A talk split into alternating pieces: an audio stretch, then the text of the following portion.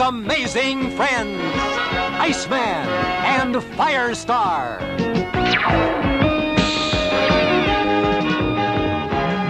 Muy buenas tardes, madrugadas, noches. No estábamos muertos, estábamos de parranda, amigos. Este, bienvenidos de vuelta a su programa Arácnido de Confianza desde el Clarín. Eh, bueno, ustedes no se van a dar cuenta de la pausa porque este cierto flojo que no voy a decir quién es, este, yo no he editado este, uno de los episodios y falta varios por ser subidos, entonces creo que van a tener una avalancha de episodios muy próximamente. Este, aquí el señor Bernardo Arteaga y del otro lado el señor... ¿Quién, yo? Pues sí, ¿no? Tú eres señor, ¿no? Sí. Sí. Pobrecito, sí. Pues, ¿qué le, qué le puede hacer uno? El señor Spider Games aquí saludando. Buen día, amigas, amigos, escuchas. Vamos a, a darle a esto porque ya creen, créanos que sí los teníamos considerados. No dejamos esto tirado porque sí. Fueron razones de extrema importancia como descansar y comer papitas, pero ya, ya regresamos. No sé si ha estado, han sido unos meses este, complicados. De hecho, este, yo no he vuelto a, a los cómics de la semana y Valentín este, no, tampoco me ha pedido que vuelva. Este, entonces, eh, tengo los cómics un poco olvidados. Este anime también, falté como por dos o tres episodios. Sencillamente la situación este, en el trabajo ha estado harto complicada, pero ya estamos resolviéndolo. Eh, y, y, nada, esas pausas a veces, este, después de dos, tres años grabando incansablemente, son necesarias. Bien, agradezco mucho acá a mi compañero Alejandro porque me ha tenido muchísima paciencia. Eh, porque sí se han pasado muchas oportunidades en las que pues no he llegado por uno u otro motivo. De hecho, va a estar medio raro el programa. Vamos a, a hablar de espectáculo de Spider-Man desde el 58 hasta el 62, con un detour bien extraño al 71. Y de Amazing Spider-Man desde el 220 hasta el 224 este, en teoría debemos cubrir 13 números. Este, no tengo ni idea de si vamos a ser capaces de eso o no. Espero que sí. Para poder este, pues, hacer ese salto, ese, ese, ese adelanto.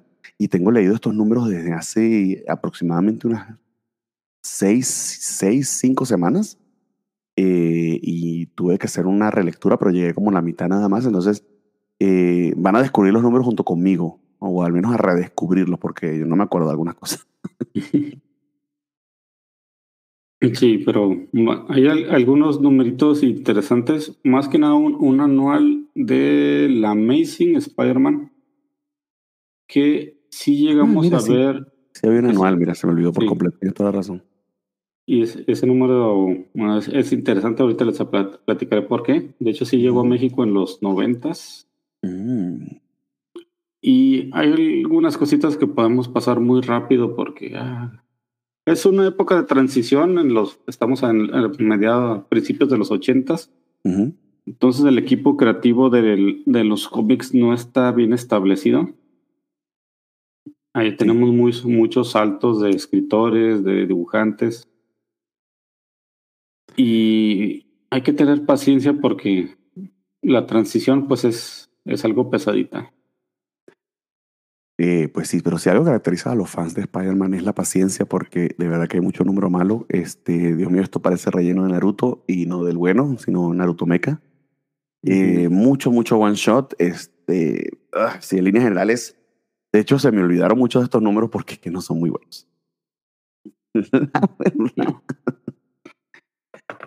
Y eso es Ah. bien. Eh, pues sí. Pero ya nos vamos aproximando. De hecho, algo que sí hice todo este tiempo, no sé si ustedes lo sepan, eh, queridos escuchas, pero este, pues yo he estado leyendo eh, también Fantastic Four desde, desde el principio, desde la época de Lee y de Kirby.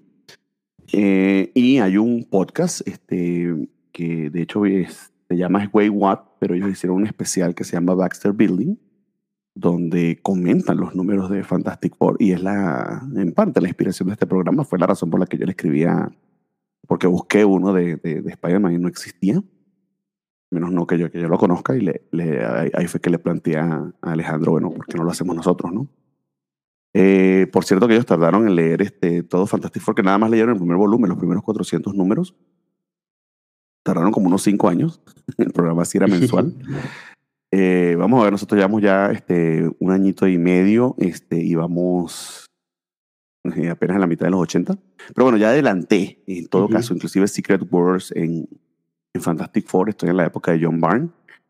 Eh, y es gracioso ya porque me pasaba que estábamos en los 70 en Fantastic, no llegaba a los 80 como estábamos ya nosotros en, Spider-Man, y ahora pasó lo contrario, me adelanté y tenemos que llegar como al 84 ahorita. Eh, vamos a, a, cubrir la época desde octubre del 82 a más o menos, este, ¿qué será? No, no es diciembre, pero es en eh, las mediados del 82 este, para, para Spectacular y, media, y mediados del 81 para, para Amazing, si no, no, estoy viendo mal, mal aquí algunas de las fechas. Ah, perdón, es que es octubre del 82 porque vamos a empezar con el 71 de espectacular y luego nos vamos a septiembre del 81, perdón. Entonces sí, vamos a llegar como a, más o menos a mediados del 82. Aún no he nacido. Soy una idea. soy un plan. Bueno, al menos eso, eso, me dijeron mis padres. Yo también pienso a veces que soy un preservativo este, roto, pero o que le dio huevo a mi papá ir a la farmacia, no lo sé. Mm, sí, yo, yo en el último número creo que ya ni había nacido. Ah, bueno, en este primer número que vamos a leer, ya estaba ahí. En los otros no. Ando batallando con mi hermano mayor. Ah, muy bien, muy bien. No quieres revelar tu edad de nacimiento. Yo sí les voy a decir cuando lleguemos a la, al mes de mi nacimiento, porque ya llegué en ese, a ese número en Fantastic y se me hizo gracioso pues leer a lo que se publicó al mismo tiempo que yo me publiqué también. Muy bien, amigo. Los dos días que saliste de la prensa. Exactamente, calentito. Muy bien, amigo. Entonces, este, vamos directo al grano porque esto este, está largo y un poco fastidioso. Em, a ver, a ver, a ver. Este, ya dónde carajo es esto. Eh, y vamos, de hecho, a hacer un salto a octubre del 82. Y por eso fue que me equivoqué y dije eso, todas esas mamadas anteriores y no me dan las fechas este, que es básicamente un, será un tratado antiarmas. Es medio triste que han pasado 40 y de años y en Estados Unidos siguen el mismo debate pendejo de, de si deberían regular las armas o no. Eh, y básicamente se trata este, Peter Parker de Espectáculo Spider-Man 71 con una este, portada medio, medio basicona de, de, del señor este, John Romita Jr., y es este, fundamentalmente una gran, gran metáfora, bueno, no metáfora, perdón, porque es que metáfora sería un poquito más este, sutil. Es un gran PCA de, de, de, por qué las armas este, deberían controlar si son peligrosas. Eh, inclusive le faltó un tantito, creo yo, tiene una visión bastante, bastante anti-armas. Este, le faltó un poquito de explicación del otro lado del debate, creo yo, que eh, no es que es un debate en el que yo esté plenamente de acuerdo, aunque no, no, no, no vivo en los Estados Unidos ni mucho menos, pero sí siento que las armas deberían estar completamente prohibidas, al menos para las manos de los civiles. Eh, pero sí entiendo por qué algunas personas este, los consideran parte de sus derechos y parece escrito este, en estas épocas recientes en las que ya no nos escuchamos y los debates a veces tienden a ser muy unilaterales. Sí. Eh, así a líneas, a líneas muy, muy generales, ¿no? sin entrar en la, en la historia. ¿no? O sea, ¿a ti qué te pareció en general ese, ese mensajito. A mí se me hizo bastante preachy y un poco fastidioso. Sí, este, pues generalmente ya cuando empezamos aquí los cómics de los 80, de, recordarás que comentamos en episodios anteriores que empezamos a, a, ver más sobre criminales comunes y, y armas reales, o sea, en un número con este John Byrne, que de hecho es cuando vimos que se dispara un arma real contra un policía que Spider-Man alcanza a, a salvar que generalmente no veíamos. Se veían armas, se empuñaban, pero o eran armas de rayos, armas normales, era muy raro que viéramos disparar realmente a alguien. Y aquí en los ochentas como que eso en Estados Unidos se, se disparó mucho. Se, se disparó el, el uso de, de, armas en crímenes. De hecho, todo este, generalmente este tipo de historias, la misma policía las pide este, a las editoriales. En, los 90 hay otro caso que de un cómic similar de Spider-Man que me, me, gusta mucho. Aquí no creo que sea el caso, yo creo que sí es algo sincero de, de los escritores que tratan de concientizar a sus, a sus lectores sobre el, el uso de las armas. Y de hecho, cuando estaba en prepa, precisamente por ese cómic, escribí este, un, una especie de paper, no sé cómo era en ese momento que nos pidió un profesor sobre algo y, yo lo escribí sobre eso, sobre la importancia del cómic, de los tipos de mensajes que puede mandar. Ah, enfocado a, esto, o sea. Tu primer artículo de la covacha. Sí. ¿Cuántos años tenías en ese momento, amigo? Como 14, 15 años, algo así. O sea que. Eh, fíjate que somos críticos de cómics desde, desde esa época. Bueno, no somos él. Pero sí, sí, y me dio algo de enojo que el profesor es que deberías escribir sobre algo importante. es que esto es importante. Es un cómic que está diciendo a la juventud sobre el peligro de las armas. O sea. Te dijo eso, profesor, pero bueno, ¿Sí? qué ignorancia. Como que hay algo importante, es importante para ti. O sea, en fin. No, es que el, aparte es que no, creo que no entendió lo que yo quería decir, que el mensaje está ahí. O sea, es una fuerte muy importante de, para transmitir un mensaje hacia juventud. O sea, ¿cuántos jóvenes no leen cómics? ¿Cuántos niños no? Imagínate, o sea, y, es más fácil llegarles a los niños y a los jóvenes a través de este medio que lo van a ver como algo divertido, este, em, que un viejito como probablemente era ese profesor dándoles un sermón, ¿no? ¿Sigue vivo ese profesor? Que tú sepas una idea. Creo que sí, sí, no estaba tan viejo en aquel entonces. Entonces, hazme, un gran favor y le mandas los 27 capítulos del... para que vea lo que te dedicas ahora. sí, para que sepa lo que lo que se convierte ese joven. Este, no, sí, y, era sobre eso. Y este tipo de cómics, o sea, uno va, busca un cómic de Spider-Man, lo lees. y, y, aquí das esos pequeños mensajitos. Aquí dan muchos datos. Eh, más adelante empezamos con Spider-Man que trata de, de, tener un robo. Bueno, ve que unos jóvenes están entrando a una tienda y empieza... unos jóvenes de la época, ¿no? Que no sé si has visto ese video de, de este documental que le pregunta a la gente su edad y un tipo que parece como de 57. ¿Cuántos años tiene? No, 28. Ay, madre mía. es que se, supone que estos eran jóvenes, o sea, ni siquiera son mayores de edad. se supone, es lo que dicen aquí. Y pues Spider-Man los detiene, pero en eso despierta el dueño de la tienda, que vivía en el piso arriba, como es muy común en Estados Unidos y, sale con un arma. Y, ah, maleantes. Y spider le dice, oye, no, ya los detuve, la pistola que trae está atada contra la araña, no la puede accionar. Pero el viejito, pues sonámbulo, lagañoso, como Don Bernardo está ahorita, no le hace caso. Y le dispara matándolo. Bueno, y que se queda de que es la quinta vez que lo han robado, algo así, dice por ahí. Entonces, por eso fue que consiguió este, eh, el arma, ¿no? Esa es la ligera explicación que hay al respecto. En todo caso, pues este, antes de entrar a, la tienda, eh, por cierto, esto lo escribe Bill Mantlo, de quien hemos hablado en varias oportunidades, que era, eh, eh, quizá no está encargado de espectáculo del, todo, porque no se puede hablar de una época de Bill Mantlo como tal, se ha habido muchos saltos, pero que fue este escritor bastante versátil en esta época en Marvel, porque le entraba básicamente a todo y, y creo yo de una manera si no llega a brillantez, este, no, no, no, de lo que yo he leído hasta ahora, es muy, muy cumplidor. Eh, y dibujado por Rick Leonardi, a quien sí no recuerdo en particular. Este, Jim Mooney sí este, ha estado intentando muchísimas cosas y, eh, y también así como que medio de medio de, de, utility, eh, porque también ha estado en Fantastic varias veces. y es la época de Jim Shooter en, en Marvel, ¿no? o sea, con sus peculiaridades, este, sus aciertos y sus equivocaciones. En todo caso, este Peter, como les comentaba, pues deja su, su, este, cámara fotográfica y, captura una imagen bastante dramática de este chico muriendo en brazos de, de, Spider-Man, en sus propios brazos. Eh, y este otro fotógrafo del, del Google está este, en la oficina de, de, Robbie Robertson, este, pues diciendo que a él le hubiese gustado tomar eh, una foto con ese peso, ¿no? Eh, y Peter, que lo vivió, le dice que, que no es el caso, ¿no?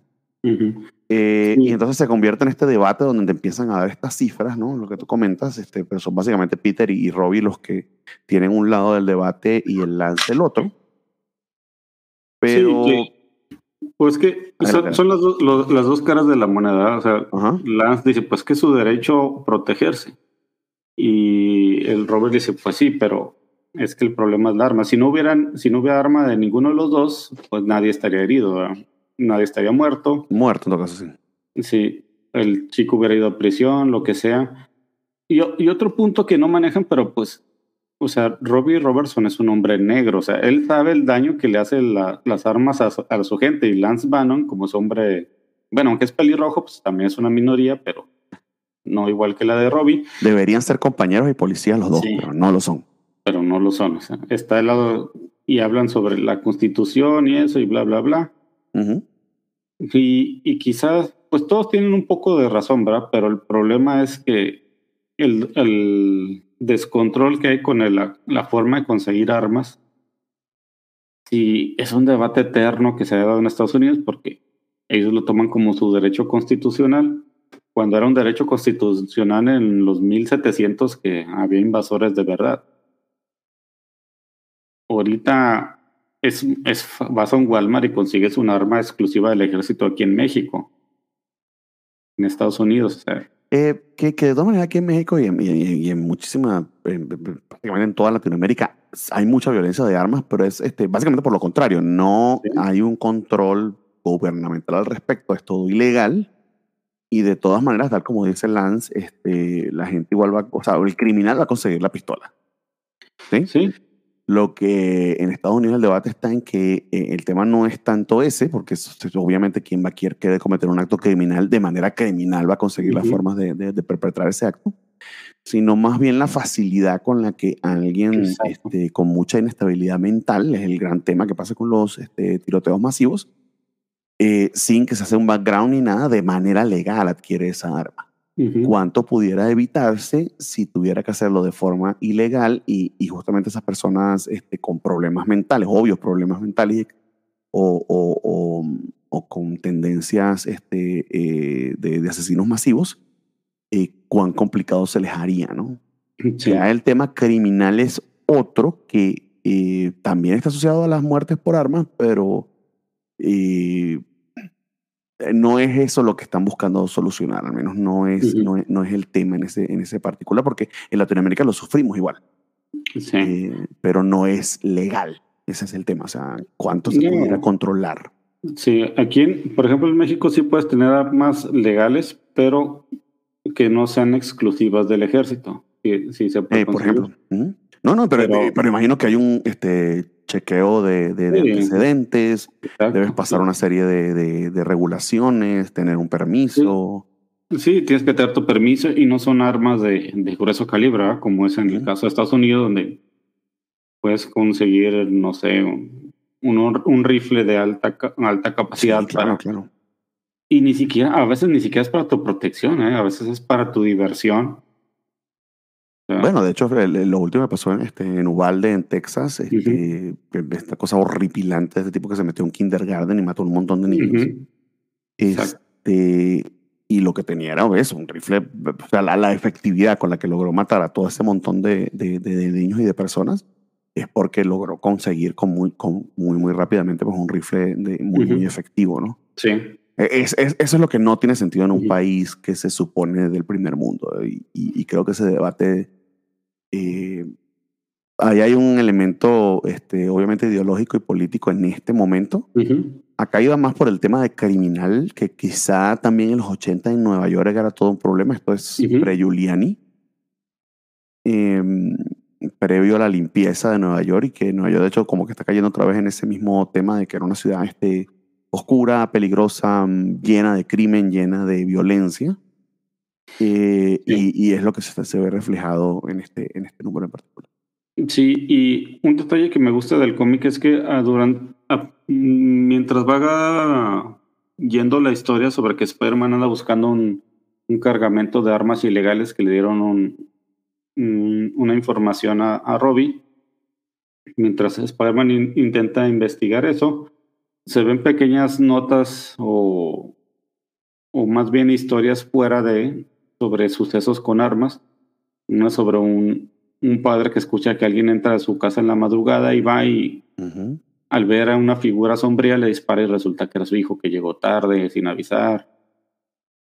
Otros donde un ladrón se mete a su casa a una casa y mata a una pareja, o sea, cosas sobre, sí, sucesos que incluso son hasta reales en Estados Unidos o en el mundo se han dado sucesos así, donde si no estuviera el arma, otra cosa hubiera sido. Mm, sí, eh, y entiendo el mensaje. Eh, también este, tienes una pequeña referencia a Batman aquí, este, porque matan a una pareja frente a lo que parece pues, ser su hijo adolescente y este, la, la señora tenía este, un collar de perlas. Entonces, ah, ok, eh, bien, supongo. Y este es acá nuestro querido Spidey, pues investigando este, este, este cargamento de armas, etcétera, y medio lo detiene, violencia, muerte, no es que no digo que no esté divertido, pero, pero, pero es aquí donde eh, es el riesgo con este tipo de, de, historias que tratan de dar una lección y que dependiendo de la ideología del escritor, si el escritor este se, se, se, se inclina demasiado por su punto de vista, eh, tiende a ser este, lo que, lo que en, eh, en inglés le dicen preachy, que, que es que va a, a, ese, a ese, tipo de, de, de, de, sermón, ¿no? Lo que decíamos que obviamente debe ser, es más efectivo para un chico leer este, un cómic este, y mientras se está entreteniendo y la historia va llevándolo, este, eh, vaya, vaya también conociendo sobre el debate, ¿no? eh, pero cuando el debate es muy unilateral y, y sobre todo la historia eh, pierde de vista que debe ser una historia, por tanto debe ser entretenida. y, y, yo diría o, o, pediría algo más equilibrado para que le dé más peso a, a, a lo que es el debate como tal, que, que, que, que, aún no está resuelto, porque ciertamente hay puntos válidos desde, desde, el, otro, desde el otro lado de, de la discusión. Eh, llega Jonah, este, y, y, de hecho, Jonah, pues, con todo y lo que lo conocemos, tiende a ser un poco más liberal que lo que quizás pudiéramos pensar en un principio. Pero queda esta pregunta ¿no? abierta de exactamente cuál es la respuesta, cuál va a ser la solución a esto.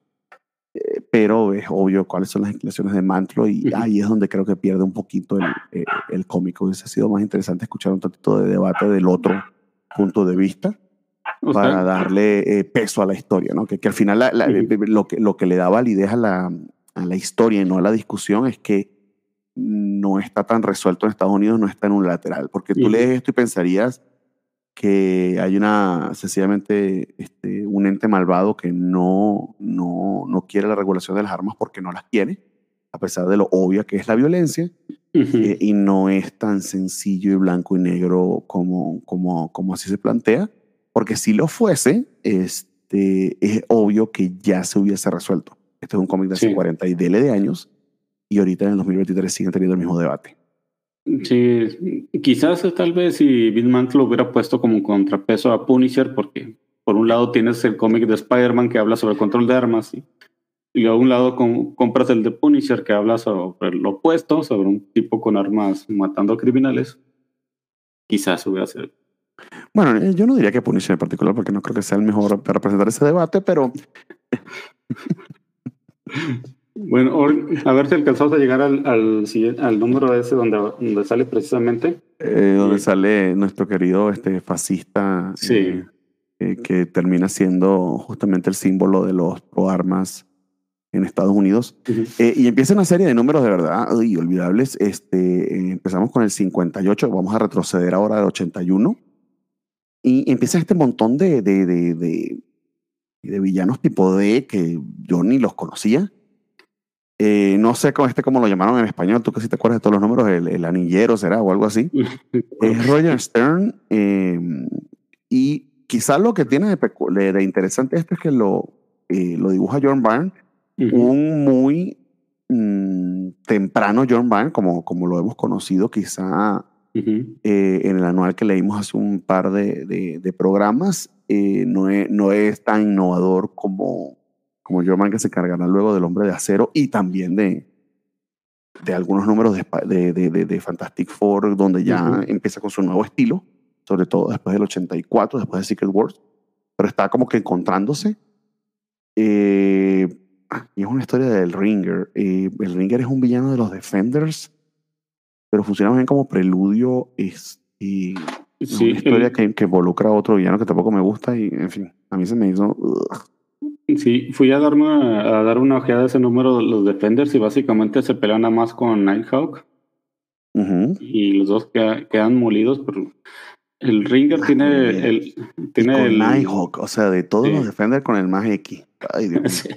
Este es villano como ni siquiera D, villano como F.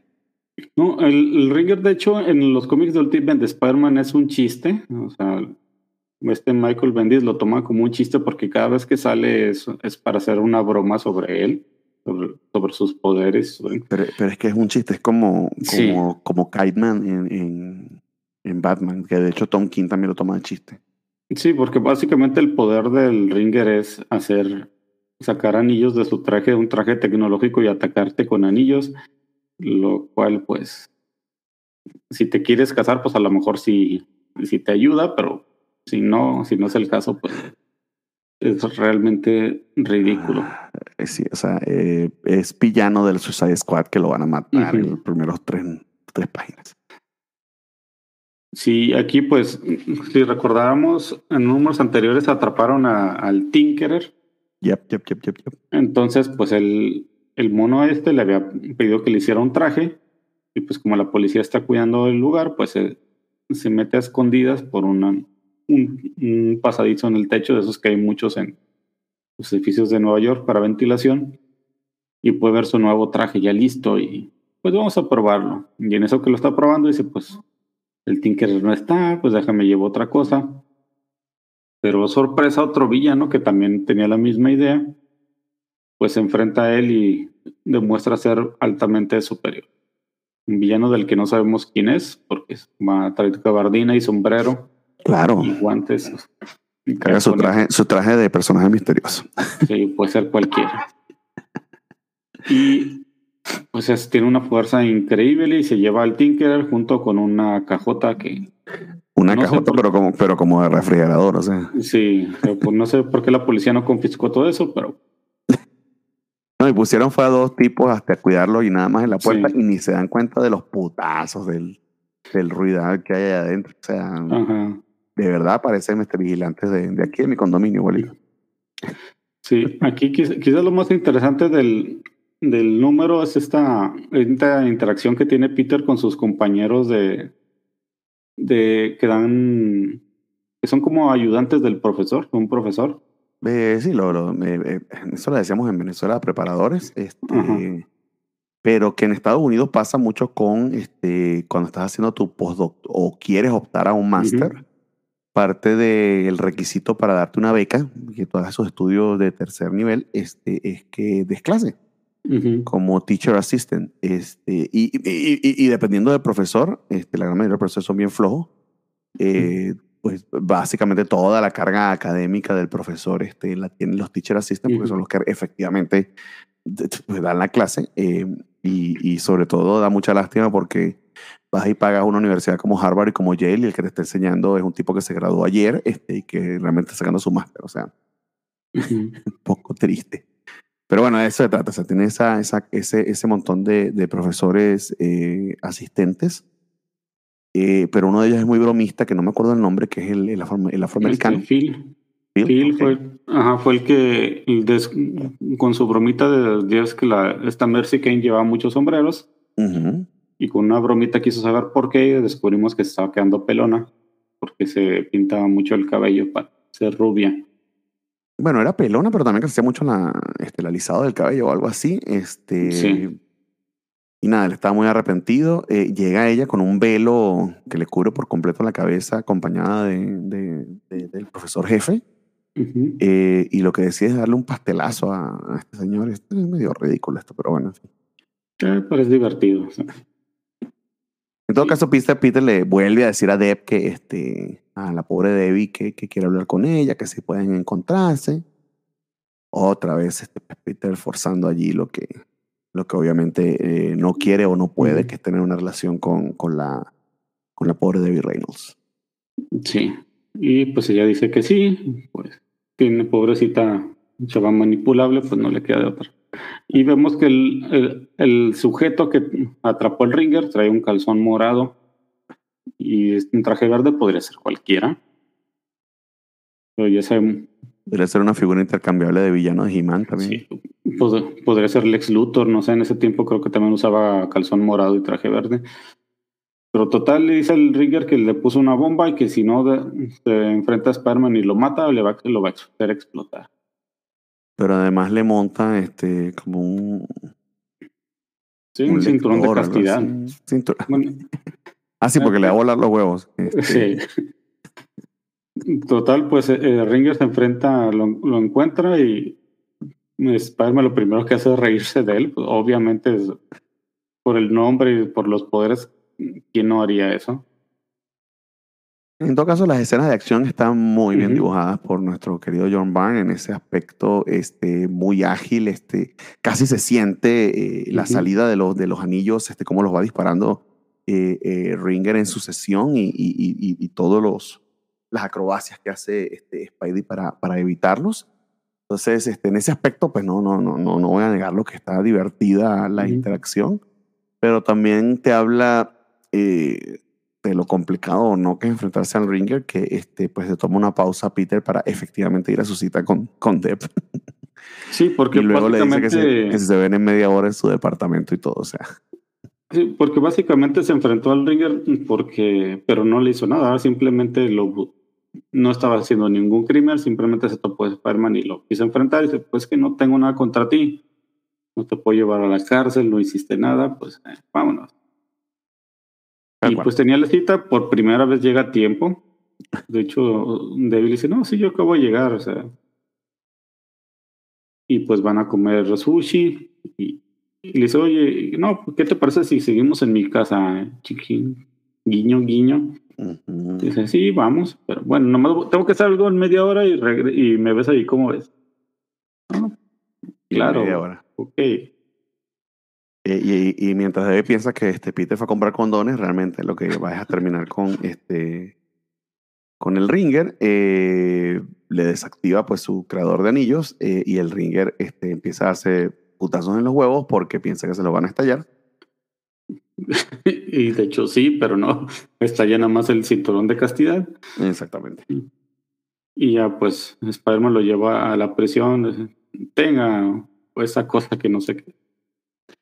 Y básicamente la gran revelación es primero que este, sí fue a comprar condones porque, y que van a comer palomitas, pero palomitas con un Ujú. agujero en la parte de abajo del recipiente y, y luego este, pues tenemos el nuevo traje de, el esca- del, del escarabajo, que de eso se trataba.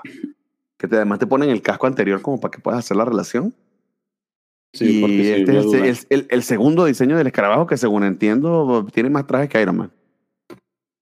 Eh, hay más versiones, pero creo que esta ya es prácticamente la definitiva. Básicamente se va a mantener igual, salvo los chupones en los dedos que se los van a quitar. Ay, menos mal. Pero básicamente es la versión definitiva y hay otros dos, bueno, el de la mujer Beetle y el robot Zod. Para que tú veas. Entonces, es Ujú. el, es el, para quienes pues, conocen al personaje y tienen todas las figuritas como, como Spider-Man, a mí sí el Beatles me ha parecido aburridísimo. Este, ya es sin los chuponcitos, este, más puntiagudas sus este, antenitas, este, Ujú. menos este, evidentes, que son antenas, eh, y un caparazón. Eso es lo que es más raro, ¿no? Que, que, que, que, no sé, este, de- lo, hace ver, lo hace ver más cucarachita que Beatles, pero bueno, que Si son los escarabajos, tienen esa protección y de ahí le salen las alitas. Eh, eh, sí, Ah, está bien. está bien. Es más- Es más escarabajoso que el traje Sí. anterior. En todo caso, este, no, nos vamos a saltar eh, levemente a Amazing.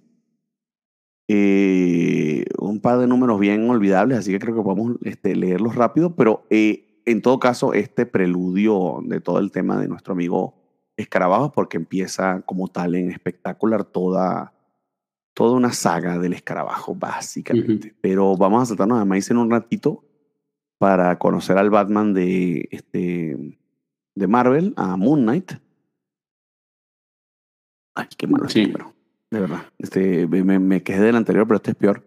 El señor Michael Fraser con Bob McLeod. Este, eh, y esa es una historia de, de Moon Knight con Spider-Man, pero es más Moon Knight que Spider-Man.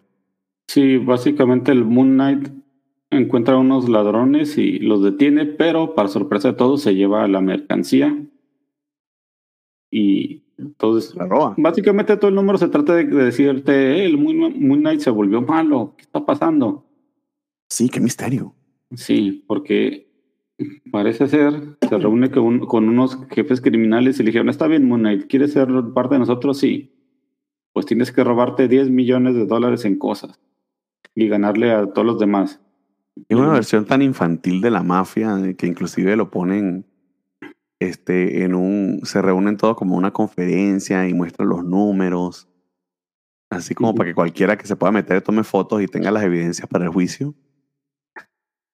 Sí, básicamente Knight le dice, está bien, lo haré. Y pues de eso se trata todo el número. y toda la gente dice, oh no, Moon Knight se hizo malo como si alguna vez, como si fuera la... O sea, no porque te vistas de blanco que eres bueno. ¿verdad? No, y bueno, y con su pedo de múltiples personalidades. Aunque aquí no Sí. está tan obvio de las múltiples personalidades, sencillamente son alias. Sí, es que Este, al como- principio eran, eran nombres que usaba, eran, este, como, Alias, alias. sí, alias Este- personalidades que, que inventó para ser alguien más, el taxista, el rico y el... Exacto. Pero que luego, pues alguien más, no, no recuerdo quién fue el que le, le dio ese carácter a Moon Knight, que ya el loquito que es. Este, que es lo que lo hace más interesante como personaje, pero es antes de eso, ¿no? Este es un Moon Knight Sí. muy, muy primigenio eh, y aún con sus millones y, y que básicamente es Batman. Ujú. Este, y Spider-Man eh, se confunde, trata de detenerlo. Lo vemos acá que entra a una piscina y La diferencia con Batman es que este Moon Knight sí parcha más seguido porque tiene una cama ahí pegado a la alberca de donde sale y... O sea, ¿por qué tienes una, una cama pegada a la alberca? pues para poder este chingar una vez que sale de, de la alberca. pues, es medio obvio, ¿no? Sí. Y también vemos esto, ¿no? El sexo es bastante obvio que, o sea, literal le dice, vamos a dejar hasta esta pequeña pareja que hagan su, su jueguito. Ujú. Entonces, desde ya hay que ver la, la transición obvia este, entre una época y la otra, donde, eh, aunque sigue siendo una mafia bien infantil que dejan una, en un pintarrón bien claro sus crímenes para que cualquiera tome una foto y en el juicio puedan este, usarlo en su contra. Eh, también tiene temas más adultos donde este, pues, este, juegan a ser papá y mamá, este, eh, Knight y su Ujú. novia, ¿no? Sí. total, pues. Hay unos va- vatos que se quieren robar algo en un museo donde estaba precisamente Moon Knight con su personalidad de... Este era Steve Grant, ¿verdad? El que estaba ahí. Ujú. Y pues Spider-Man llega a detener el, el robo porque también era, estaba ahí de fotógrafo. Moon Knight aprovechando que se va a robar algo, alguien se quiere robar algo, pues él se lo roba. Y parece que, oh no, Moon Knight ya sí es un criminal porque incluso peleó contra Spider-Man y para robarse algo y salió corriendo. Pero no. Eh, Bueno, en medio trata de convencerlo o, o- o- o le comenta lo que está haciendo, pero justo cuando pues hacen un plan entre ellos, eh, le dicen que el, el siguiente reto es eh, pues matar a Spider-Man, ¿no? Sí, básicamente el plan de Moon Knight con Spider-Man era fingir que era un criminal para así ser el líder, que lo eligieran líder de la mafia y de tener la información de todos los jefes criminales. Y pues eso hacen. Hay Sí, eh, Quizá lo, eh, sí, que es el Frenchy que este, finge ser este Moon Knight para que estuviese aquí conversando con Spider-Man y este otro de, de mafioso que lo había mandado para ser él quien asesinara a, a- a Spider-Man y no Moon Knight, este, lo apunta, pero lo detiene este, el verdadero Moon Knight en, en el, en la terraza del edificio contrario. ña. El cuento es que ponen al tipo este en un traje de Spider-Man, que yo entendía que Spider-Man apenas tenía uno, pero debe ser que Moon Knight le compró otro pues sí, este, para que pareciera que lo tenían en un, en un féretro. Eh, pero no, resulta que no, es muy achichincle y empiezan los putazos y ya. De verdad que qué número más malo. En todo caso, lo que me gustó aquí es eh, la segunda historia, porque esta sí está este, Sí. bonita. eh, muy, muy bonita. Este, de hecho, es la primera historia que yo recuerde eh, en todo este tiempo que hemos estado leyendo Spider-Man, donde la protagonista es la tía May, este, Ujú. en su descansa bien, en su asilo descansa bien. la escribe Mike Barr y dibuja a Win Mortimer, o al menos es lo que puedo entender acá, porque no, no les da tiempo de poner bien qué hizo cada uno. Eh, y quizá lo curioso es que tiene pues, este, este baile social de, de, los viejitos en el asilo. Y es muy curioso porque la única banda que logran contratar es una banda de punk porque es muy barata, que son los Shriekers. o Sí, los, es- grita- los gritadores. Sí, los gritosos. Es básicamente como, la- como el, el cumpleaños del señor Burns que solo consiguieron a los Ramones. básicamente. Que la es- cosa no, no, no, no cuadra en lo absoluto. Un montón de sexagenarios este, escuchando punk en el 81. Ujú. Ahorita sí, sí cuadra por completo. Pero en esa época no. Eh, y tienes a, a- a una, este, a una señora llamada tía Polly que tiene a, literal, es el- o sea, el- la versión malvada de Peter molestando a su tía porque lo que quiere es dinero y, y- e insistiéndole en lo contrario, ¿no? Que deje de vivir en el ancianato y que viva con ella porque eh, lo que todos sospechan es que él necesita el dinero de la herencia, ¿no? Ujú. Eh, Sí, básicamente el, el grupo deja de, de tocar para refrescarse. La tía May les lleva una limonada con galletitas. Y resulta que alguien atacó a la tía Folly con un, con un cable. Entonces el, el malvado Peter Parker, un rubio que quiere su herencia, culpa a la banda. Y la tía May, no, yo estuve con ellos. Y aparte ese cable no solo lo usan los músicos, también los telefonistas, como tú. Exacto, entonces porque él llegó, llegó en una van este, de, de reparación de teléfonos, porque es a lo que se dedica. Cosa que debería ser muy lucrativa en los 80, pero parece que es muy malo este, reparando teléfonos, pero es muy bueno ahorca- ahorcando viejas este, con los cables. Porque Sí. además, frente a todo el mundo, trata de estrangular a la tía May este, con el mismísimo cable. O sea, el tipo tampoco fue que fue muy, no, muy brillante, ¿no? muy es? astuto ni muy brillante, exactamente. Y pues la tía May fi- simplemente finge un ataque al corazón para que lo deje. Y pues todo el grupo se abalanza con ellos y ah, pintilla, estaba jugando. Exactamente. Entonces está bonito. Ujú. Eh, sobre todo porque, bueno, vemos desde, otro, desde otra eh, luz a nuestra querida tía May, entonces, ah, qué chévere. Nada particularmente interesante, eh, bien dibujado, pero no mucho que decir. Luego viene, viene ah, que otra vez, otro, este, Otra crisis eh, en el campo.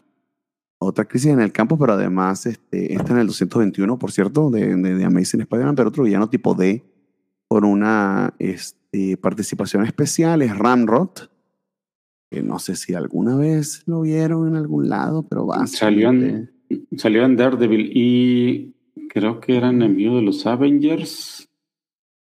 Porque hay que peleó contra, lo, contra Daredevil, sí. O sea, el- contra Daredevil y Black Widow. Menciono un número donde salieron. Y creo que sí peleó contra los Avengers. Pero es otro villano de estos de tipo Sí. Escuadrón Suicida, que, o sea, eh, Sí, su, virtud, su virtud es que es un carnero humano, pero porque tiene el cráneo un, como de acero. sí, es un cyborg. Ajá. Mm, Pero básicamente es eso. Mm.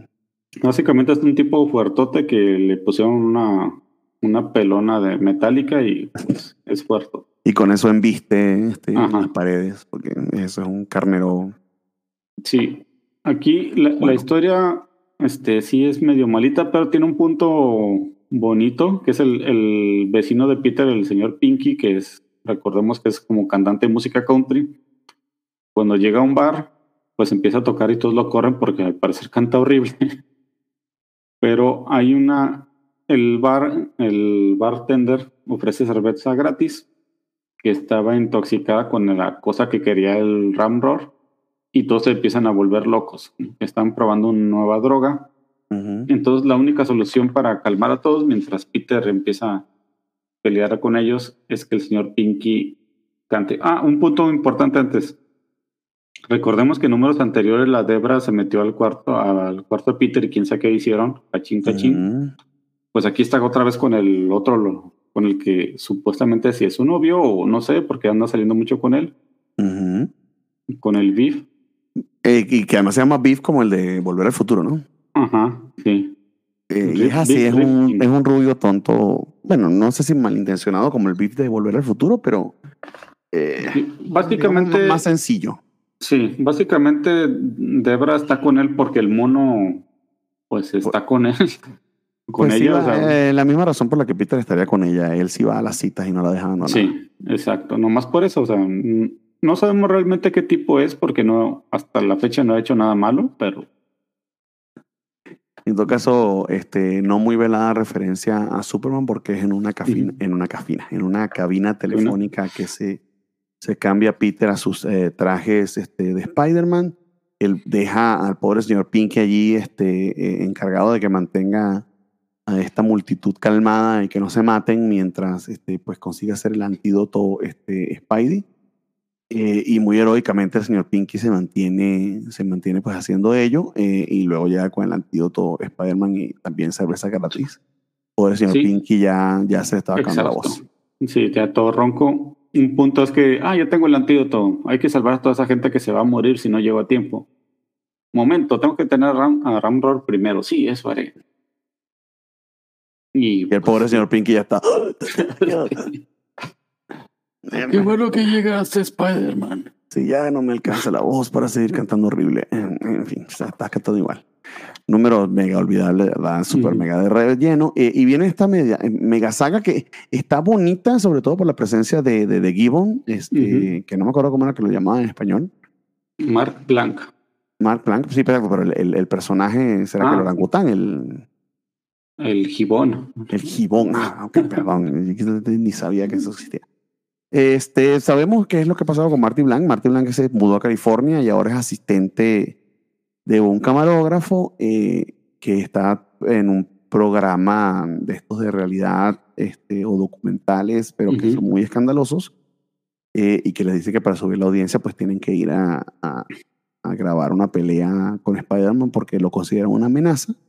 Se van a Nueva York, pero Marty aún tiene en su cabeza pues este, la, la decepción y la, la burla que siente que. Spider-Man este, ejerció sobre él y la sociedad ejerció sobre él porque se considera un mono gigante. Sí, y pues ahí vemos los nuevos poderes del, del otra vez. Pero sigue teniendo los dedos, tiene- sigue teniendo los chupones en los dedos, amigo. Sí, sí, pero menos más chiquitos. Eh, En todo caso, lo que, lo que me dio risa de todo esto es que este, pues, el nuevo traje de, de Beetle graba este, la pelea que tuvo con el ringer este, Spider-Man y otros datos que él tiene. Entonces se supone que el traje solito va a ser un kung fu ahí raro para evitar Ujú, o adaptarse al estilo de pelea de Spider-Man, pero que utiliza, este, básicamente es un disquete, un disco de Ujú. tres y medio, pero no lo llama ni disquete ni disco de tres y medio, sino este, una delgada memoria magnética eh, wafer. ujú, eh, No sé, tiene- porque me imagino que en ese momento no existía el nombre disquete, bueno, en el 81, pero no ujú. sé.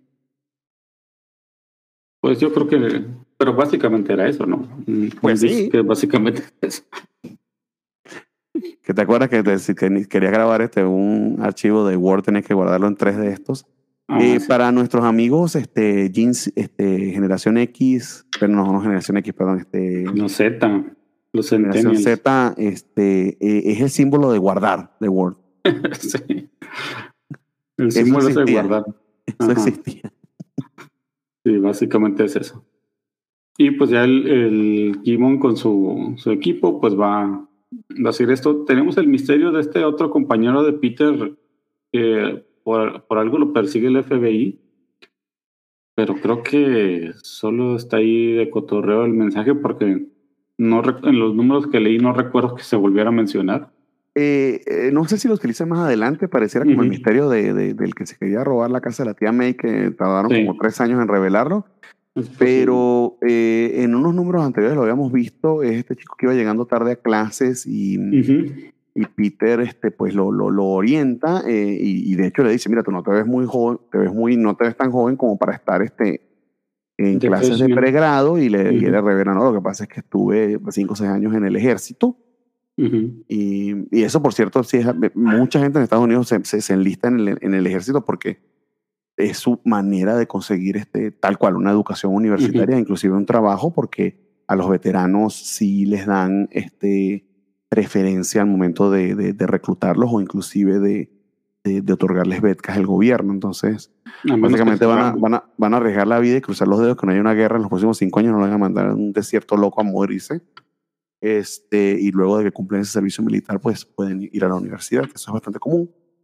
Eh, y es exactamente lo que está pasando con este tipo. Por eso es un viejo ya de 26, 27, viejo entre grandes comillas, que está empezando apenas la universidad, ¿no?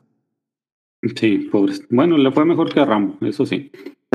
Pero, bueno, en, eso que están en el helicóptero viendo que ya salió Spider-Man y el Beatle, el Gibbon pues se pone su traje y todos, ¿por qué te disfrazaste de chango? Porque odio que me digan que soy un chango. Sí, básicamente le, dice, no, no, no me estoy riendo, es que pues me sorprendió. Pues, básicamente iba a tirar a su amigo del helicóptero, pero porque se aguantó la risa.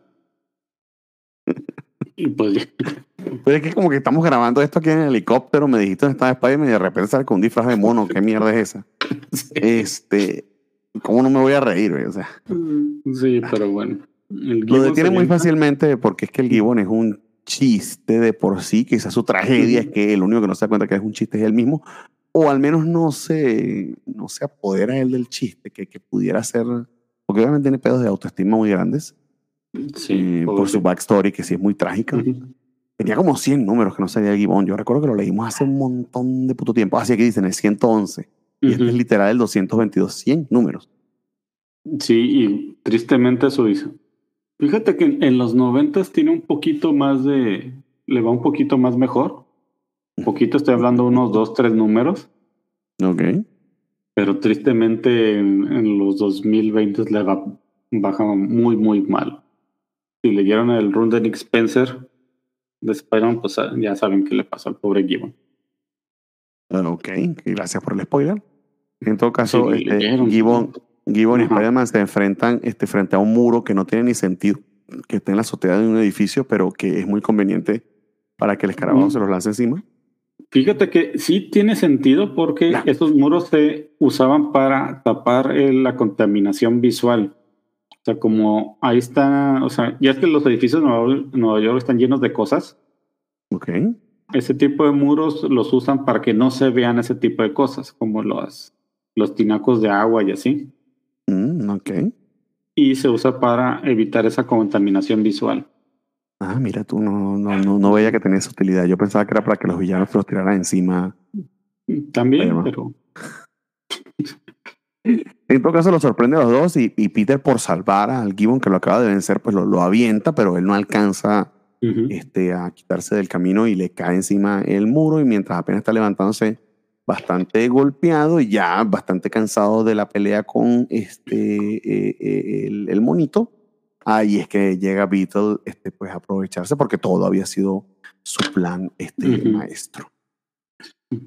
En todo caso, el número que viene, que es el 60, y que es el quinto aniversario de espectáculos de Spider-Man. Recuerden que esta, esta serie empezó eh, en paralelo con Amazing, pero eh, hace, no, no, con el mismo tiempo que tenía Amazing Spider-Man, que lleva por los 200, pero con una hermosísima pantalla, de pantalla, una hermosísima este, portada de, de, Frank Miller. y, y, que es lo único hermoso de este número, porque todo lo demás es bien feo y fastidioso.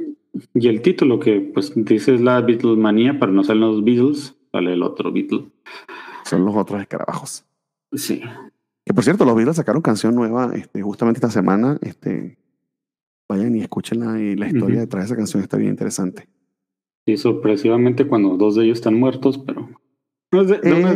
eran grabaciones, ¿no? Que ya tienen de una canción inédita que no, no sacaron. ¿Quieres que te cuente la historia? Porque como tenemos tanto tiempo, te la puedo contar. Eh, a ver. Em, sucede que en el 94-95, cuando se reunieron para. Eh, no recuerdo qué aniversario era, pero sacaron un, eh, un disco eh, con, con, algunos éxitos.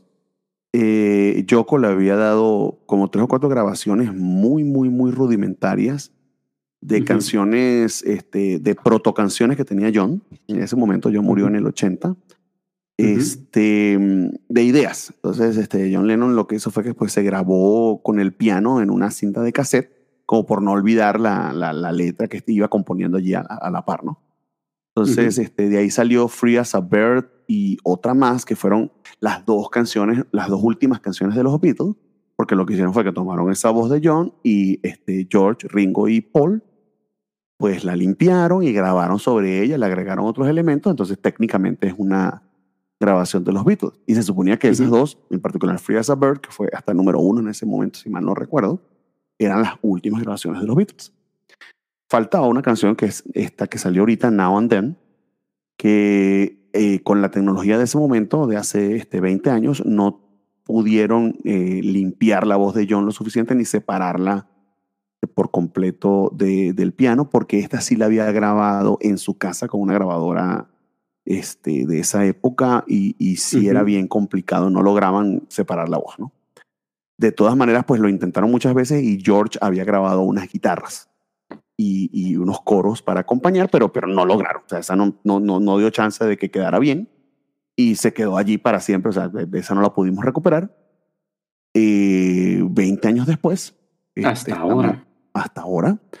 Eh, no sé si recuerdan que el, año pasado eh, Peter Jackson, precisamente, que es un gran fan de los Beatles, estrenó en Disney Plus este documental que se llama Get Back, que es justamente la historia de cómo grabaron eh, Abbey Road y, y, Let It Be, que son los dos últimos discos de los Beatles, em, y que se ve el proceso de composición, cómo ellos componían, y, y que era muy parecido a esto llegaba algunas veces John o Paul o el mismísimo George con esta idea de una canción básicamente lista de parte de ellos eh, y los demás le agregaban elementos, así es como estaban componiendo.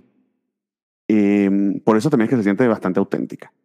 Eh, y con el uso de inteligencia artificial eh, pudo limpiar muchas de las cistas, aislar este, voces y armar este proceso de edición porque lo que ellos tenían era algo bastante rudimentario también en ese momento y, hacerlo más coherente Peter Jackson. Ahí es donde este, le comenta Paul a él, o al menos esa es la historia que ellos cuentan, oye, yo tengo esta canción que nunca pudimos este, separar de, de John, ¿crees que con este nuevo software de inteligencia artificial se pudiera hacer eso? Y resultó que sí, y no solo eso, sino que como la canción este, era una proto canción, no, no la tenía completada John, le faltaban quizás versos, etcétera, lograron recrear la voz de John cantando unos versos que compuso Paul para como cerrar los últimos, este, digamos, la, la, segunda parte después de, de que canta ese principio, ¿no? Y John, de hecho, lo que le agrega, eh, Paul, de hecho, lo que le agrega es lo que él comenta fueron las últimas palabras eh, que le dijo este John en su momento, que espero que me recuerde de vez en cuando, amigo mío. Ese now and then, de vez en cuando, y como coincidía esa frase que le dijo este John a Paul, pues este, se le agregó Paul a la canción y con la inteligencia artificial recrearon la voz de John. Entonces tienes este, la voz de John limpia con unos versos de Paul de más o menos del, del 79, del 80, las guitarras de George, que también está muerto, por cierto, este, del 94, y voces eh, bajo y batería de Ringo y de Paul de esta época. Entonces son tres, este, ellos tres uniéndose y haciendo esto, y ahora la canción es bien bonita. Eh, obviamente tiene todo, todo, este elemento emocional eh, y es algo que solamente se da por, por esa tecnología que existe. Entonces la inteligencia artificial no necesariamente siempre es mala, depende de cómo la uses. Sí. Eh, y, y, ahí es donde te pones a pensar, o sea, dependiendo del uso que le des, si pudiera ser una herramienta, porque lo que es, este, para crear algo de cero que cuando lo contrapones contra este tema de, de, del intro de, de, Secret Wars, perdón, de Secret, Invention, Secret, Wars, Secret Invention, perdón, Secret, pinche Secret Invention más aburrida. Este, que esa sí es acumulando trabajo de otros artistas sin darles crédito. La inteligencia artificial, pues, entre comillas, crea o, o repite este, esos estilos para, para hacer otra cosa eh, es donde es la contraparte, ¿no? O sea, cuando puede ser utilizada como herramienta artística, cuando puede ser utilizada para robar. Que, es el gran debate, ¿no? De los últimos, este, de las últimas huelgas, tanto de, de, escritores como de actores, ¿no? Sí, cuando la usas, eh, eh, como, como, dices, en, en, un buen fin, o sea, básicamente para terminar algo que no, de otra forma sería imposible escuchar, esta canción. O sea, y pues estás dando los créditos y explicando por qué se usa para llenar huecos, no simplemente para no pagarle a alguien por un trabajo. Y que pudiera ser en el sentido, si la persona está de acuerdo, mira, voy a, voy a pasar este trabajo tuyo, pero entonces que, que haya una manera de darte crédito, ¿no? O sea, esto está basado en el trabajo de no sé Sí. quién. Porque eso te pone a pensar y es un poquito escalofriante y de hecho ese, ese es el gran problema por el que eh, existen aún las huelgas están negociando Ujú. tanto escritores como autores, porque te pone a pensar, ah, entonces si pudieron tomar la voz de John y ponerlo a cantar estos versos de Ajá. Paul, eh, que no te dice que no pudiera, as- pudieran hacer lo mismo más adelante, probablemente con No. permiso de Jock, etcétera. En el caso de John Lennon es John Lennon, pero con qué No, otro es artista no pudieran hacerlo, ¿no? Es que ya lo vimos, ¿no? No sé si recuerdas hace tiempo cuando sacaron a Tupac en holograma en un concierto. Sí, sí. O sea, ese, ese Que era esa, el fue ya, esa fue ya Pink Smith, ¿verdad? Para decir que Sí, por, por enésima vez que lo amaba más que Will Smith. sí. Sí, o sea, ahí es cuando dices, ah, canijo, o sea, puedes traer gente muerta, pero Sí, exactamente. Eh, eh, Es, esto es este peliagudo y un poquito este, eh, tenebroso. ujú, Vayan a ver Pluto, por cierto, en Netflix, que, que habla este- Oh, de, sí. ese, de ese estilo. Es una reversión de, de una historia de, de Astro Boy, pero, pero hecha por, por, por Urasawa. Este, que también este, habla de eso, ¿no? de, la, de, de- de los límites de la inteligencia artificial. Eh, ujú. pero bueno, en todo caso, este, funcionó para eso y, y todo eso es porque este título se llama Beatlemania. Sí, y, y esto es mejor que el, es algo mejor que el número, pero Ay, ay, ay. Pero bueno, adelante. Este, otra vez Roger Stern con Ed, Ed, Hannigan y Jim Mooney este, son los que están contando esto. Eh, y es el enfrentamiento ya final entre eh, Spider-Man y el Beetle. Y, y, y, y afortunadamente pues estaba este, este crew que era con el que trabajaba Marty, eh, que, que graba la pelea por completo. Ujú. Y eh, es el mismísimo Gibbon quien termina ayudando a Peter. no es para. Sí. Y luego el, el Bill pues secuestra al Gibbon para que le dice, ah, tú ayudaste a Spider-Man, entonces tú los amigos te usaré como carnada. Este Spider-Man tiene que huir por las cloacas, porque si el recordemos que el Bill lo agarró pues cansado y golpeado, entonces no, no ofrece mucha pelea. Tienes que escapar. Va a lavar su uniforme al, a la universidad, donde tienen una lavadora de esas viejitas que, que tienes Pero- que con unos pero- rodillos. pero muy viejita. O sea, el, expri- Sí. el exprimidor es literal esos dos rodillos donde pasa el, el traje. Y ahí yo me pregunto el traje ese que le consiguió Moon Knight, porque no le puede decir a su amigo Moon que le compre unos tres trajes más, pero bueno, aparentemente no. Y pues vemos un poquito más del otro amigo de, bueno, el, el estudiante este Peter Extraño, que Sí, que tiene, pedos, sus que, que tiene pedos con el FBI. O sea, eh, eso te imagino que va a rendir frutos más adelante. Ya no sé si tú te acuerdas o no, pero espero que sí. Y pues en, Peter se encuentra a Debra, que le dice, "Bueno, pues no quieres ir a comer a mi casa. Ah, comer, sí, claro que sí, guiño, guiño. Pero cuando llega, pues está el, el otro tipo, entonces realmente se refería a comer. Y pues ahí el tipo vividor está viendo la tele y Vividor, la- está en la casa de su novia. ¿Cómo sabes tú que es un vividor? pues es un, todo lo que nos han dicho es que es un, es, parece un vividor, o sea.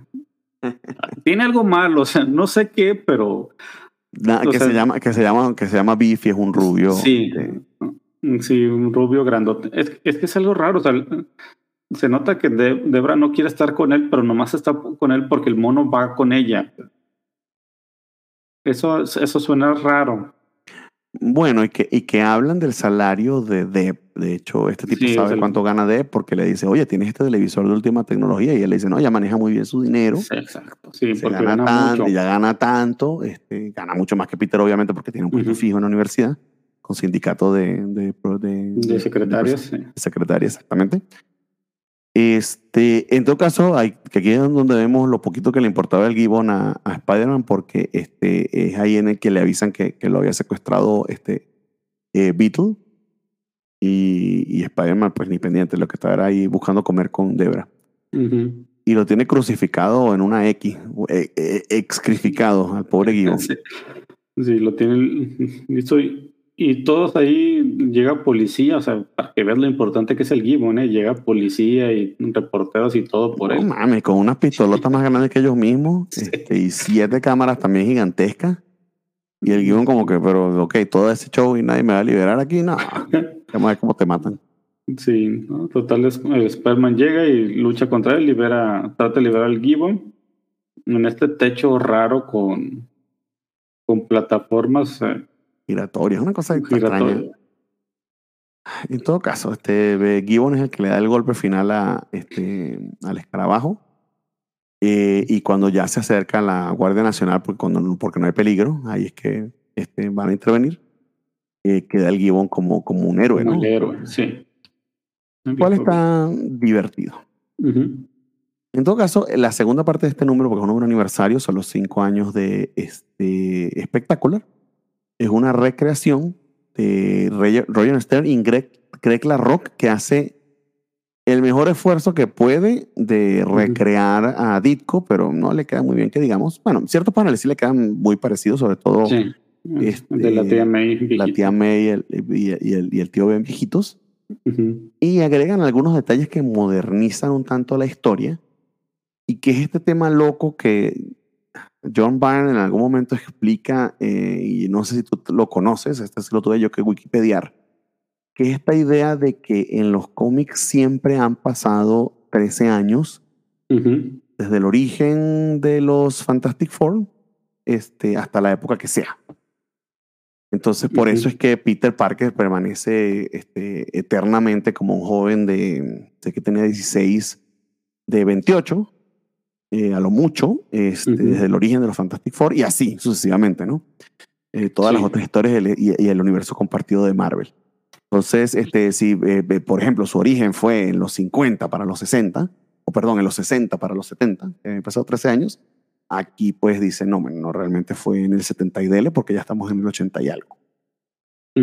Eh, y detalles modernos se van agregando este, que, que quizá no tenía en ese momento o que este, no coinciden con la época. Eh, por ejemplo, si a la guerra a la que iba a ir este, ¿cómo se llama el amigo de él? Este Flash Thompson, Flash Thompson. es la guerra de Vietnam, pues ahorita se hubiese sido, no sé, al- bueno, ya ni, ya ni cuadra. La guerra del Golfo. La guerra del Golfo, no, ni, ni siquiera había pasado, ya han pasado más de 20 años este, no sé, le tocó en Afganistán. Sí, está en la ocupa- ocupación de Afganistán. Este, Algo No, así, o pues sea, que- de- sí, es algo es medio que- raro. No sé, si, no sé si siquiera lo expliqué bien, pero este, ese John Byrne que le fascina sobre explicar y que es bien ñoño de todo este pedo. Sí. eh, y es lo que está Basi- tratando de hacer con este origen. Pero perdón, que te estaba interrumpiendo Sí, adelante. básicamente es como los Simpson, o sea, ya han transcurrido tantas, tantos años que cuando revisan la época de cuando alguien era joven, se adapta a la, a la época actual de cuando. O sea, si dices, no es que fue hace 20 años, si lo tomas como ahorita, que es el 2023, estamos hablando del 2003. Exactamente. Entonces lo transportan a esa época. Básicamente eso es lo que están haciendo aquí. Ajá. Por ejemplo, cosas que cambian aquí, es que son detalles muy pendejos, pero en fin, este, amigos. Eh, la recompensa de, de- de derrotar a Crusher Hogan, que es una de las primeras cosas que hace Peter este, Ujú. cuando, antes de siquiera haber diseñado el traje, ya no son, creo que eran 10 dólares, algo así, o sea, la puta inflación. Ahora son 100, Ujú. por ejemplo. Sí, son cosas así. No creo que sean 100 dólares en aquella época también, pero ¿Sí? yo creo que le pusieron más billetes. Ah, Bueno, o sea, en, el- en el Wikipediazo que yo leí sí lo habían actualizado, pero hey, who knows. Sí, Eh, cosas pero muchos otros detalles permanecen. Tío. Ben y tía May este, le- aún le regalan el microscopio a Peter. No sé si dentro de 20 años le va a regalar otra cosa. Le regala un iPod, no sé. un, un celular. Celular, eso es un StarTAC. Sí, Eh, pero básicamente es eso, es la, es la recreación. O sea, si ustedes no tuvieron ese número de, creo que eran como 15 páginas aquel- en aquel momento. sí, es el Amazing Fantasy 15 Ujú. tal cual, este, Sí. pero con paneles adicionales. Y, y- eh, quizá aquí lo que tratan de hacer es muy respetuosos del estilo de Ditko en algunos de Ujú. los paneles, porque literal los recrean exactamente Sí. igual. Este, la garrapatita es la de Ditko. Ujú. Eh, el rostro de Peter también, muy, muy, muy el de Ditko, pero eh, más modernizado, eh, mejor este detallado, mejor Sí. impreso, etc. Quizás, quizás lo que choca es que los detalles adicionales, o sea, ya no recrean el personaje como Ditko lo hizo, sino, por ejemplo, aquí el rostro del tío Ben ya es del estilo del dibujante en lugar de, de usar el, el rostro que Ditko hacía del tío Ben. Son los pequeños detalles que chocan. Pero, pues, a estas alturas. Sí, chocan entre comillas, pero digamos que este primer intento, al menos que yo recuerde que, porque estoy leyendo esto desde, desde el principio, que imagino luego lo vamos a ver 70 mil millones de veces, ¿no? Sí. En todo caso, amigo, este, con eso termina el espectacular Spider-Man este, 60 y nos vamos a la Amazing 222. Que de nuevo, otra vez este pedo de este, este montón de eh, villanos clase Z. Este, en teoría, en teoría es medio importante. Estamos hablando del, del Speed Demon. En serio. En, bueno, es que sí, pero no. O sea, se vuelve un villano muy, muy X, porque incluso el Frogman lo derrotó.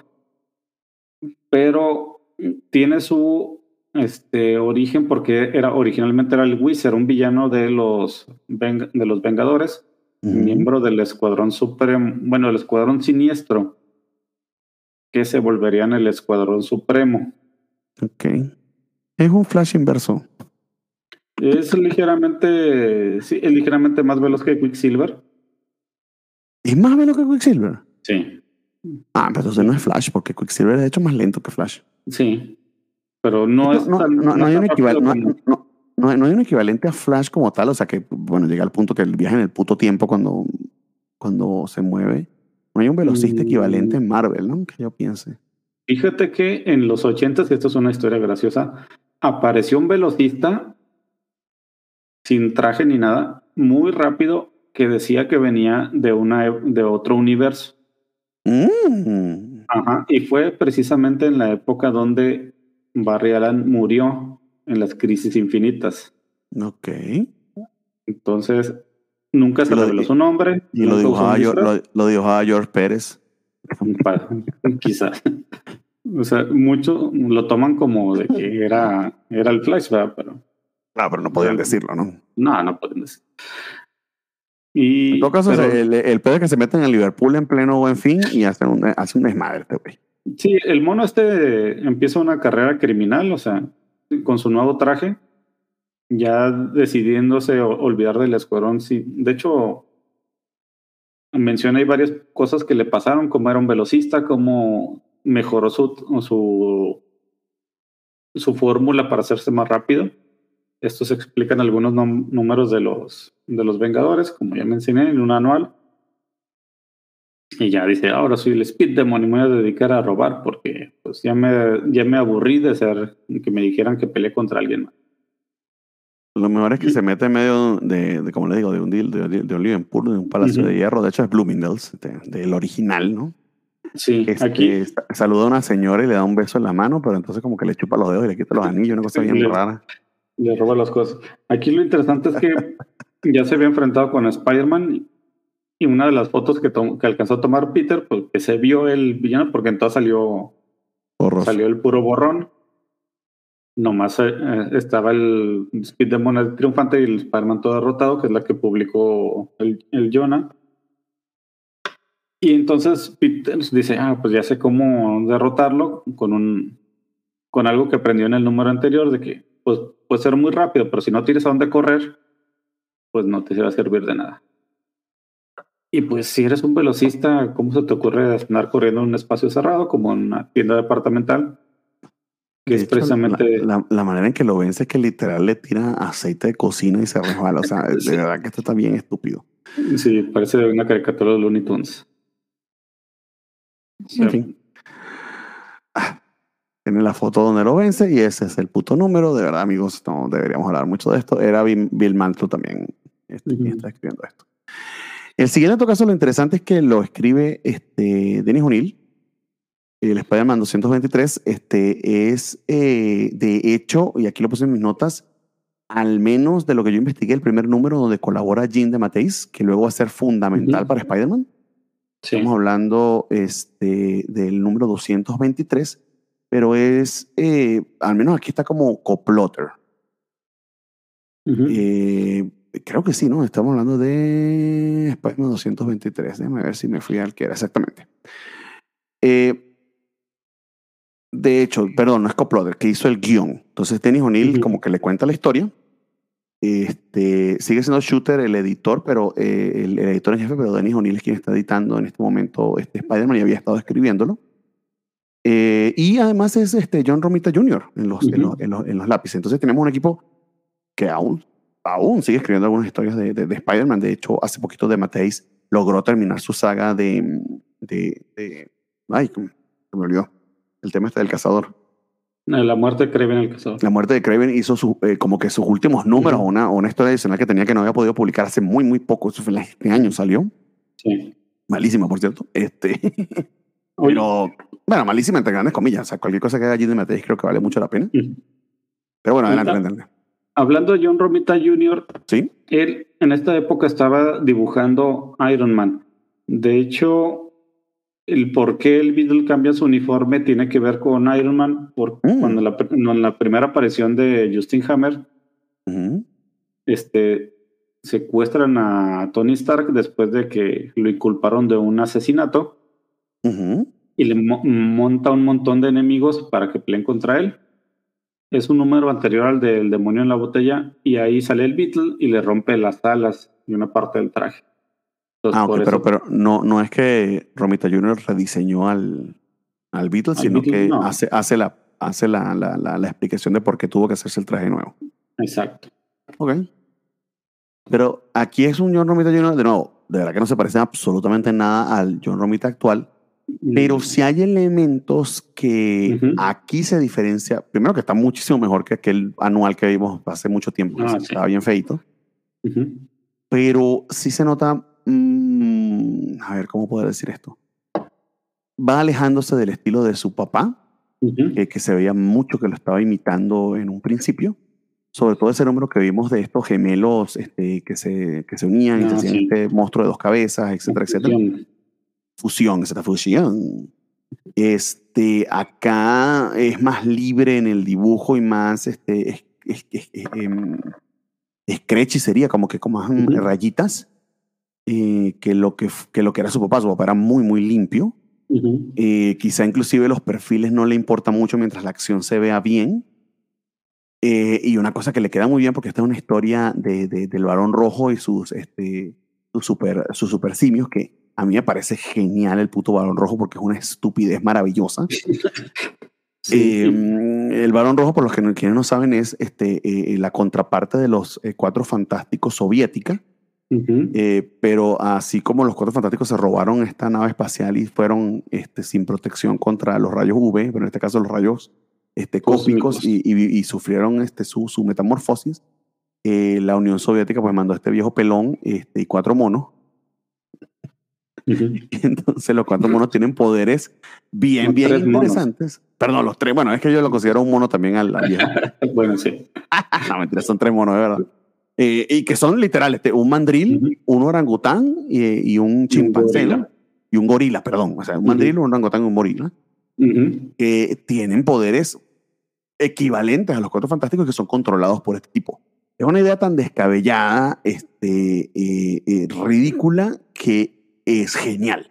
Es divertidísima. Y Y lo habían olvidado de mucho tiempo y aquí los, los, los- los usan preciosamente. Adelante. Sí, y, y yo le tengo mucho cariño al, al personaje. ¿Ah, sí? porque Al Sí, pero al fantasma rojo o los monos. a los, a los- al equipo en to- total. Porque en las caricaturas que yo veía mucho de los cuatro fantásticos salía mucho el fantasma rojo. O por lo menos yo, yo lo es que acuerdo. está genial para los niños. Sí, o sea, un, un tipo pelón científico que trae un montón de changos. El- tienes el gorila fuerte, el, el orangután con poderes magnéticos o algo así, y el, y el mandril cambia formas. Es, está muy divertido en esa. El mismo, y el mismo Red Ghost tiene un poder bien chido que siento yo que en cierta medida se lo pudieran haber dado a Sue, pero de hecho John Byrne es el que define el poder de la, de la Ujú, que, le- bueno, que ya no es la chica invisible, ahora es la mujer invisible, ujú. eh, con todo el tema este, de Sue y sus este, campos de fuerza. Em, pero el Red Ghost puede hacerse este, inmaterial, puede traspasar la materia. Intangible. sí. Intangible, perdón, esa es la palabra. Ujú. Pero bueno, está- e- e- este número, de hecho, eh, creería yo, es el que más me gustó de todo esto, eh, de los tres. Sí. Y aquí sale otro, otro, otro compañero de la universidad, un otro amigo conocido de Peter, que es, es una versión de él, yo creo que por eso le tiene algo de cariño, porque es un nerd de laboratorio, no es el otro que del que hemos estado hablando. Sí, no es el veterano de guerra, este, este ya es un, de hecho, es un estudiante de doctorado. Sí. Y, que se llama Roger Hochberg. Que básicamente está en la biblioteca estudiando de noche y ahí es donde se encuentra el Red Ghost por equivocación, porque ellos ven, este venía a buscar un libro o algo así como una información para su investigación de los reyes cósmicos. Todo sale mal y empiezan a incendiarse la biblioteca. O sea. Y obviamente el pobre Roger Horber, que lo que iba era, este, pues, eh, eh, es un tipo muy solitario. De hecho, ¿en qué se parece a Peter? Al menos lo que Peter dice, este sería yo si no hubiese tenido los, los poderes de Spider-Man. Me hubiese quedado sin amigos, retraído, solamente concentrado en mis estudios. El Roger tiene, pues, este, obviamente un retraso social bien cañón porque pasó toda la universidad sin hacerse amigo de absolutamente nadie. Pero obviamente el puto susto de que esté estudiando en la biblioteca de medianoche cuando va para que nadie lo moleste y se aparece pues un viejo pelón con cuatro monos fantásticos, eso cagaría cualquiera, pero sí. bastante... Y el, el, gorila pues en su, le, ordenan que vaya por él y le avienta cosas, crea un cortocircuito y se incendia la biblioteca. Exactamente. Afortunadamente estaba Peter y se enfrenta a ellos y rescata a Roger.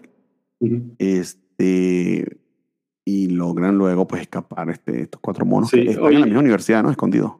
Sí, después esta escena donde muy al estilo de de The Boys, cuando el Homelander le, le echa, dice que todos actuaron mal. Todos actuaron mal, monos tontos, menos tú, orangután. Tú te, tú te luciste, orangután, todo fue. y que además tienen un este, gimnasio como el de los Fantastic Four, ¿no? Entonces, este, está muy gracioso porque tienen este, cada uno pues unos, eh, unas máquinas de ejercicio que son para desarrollar sus poderes, ¿no?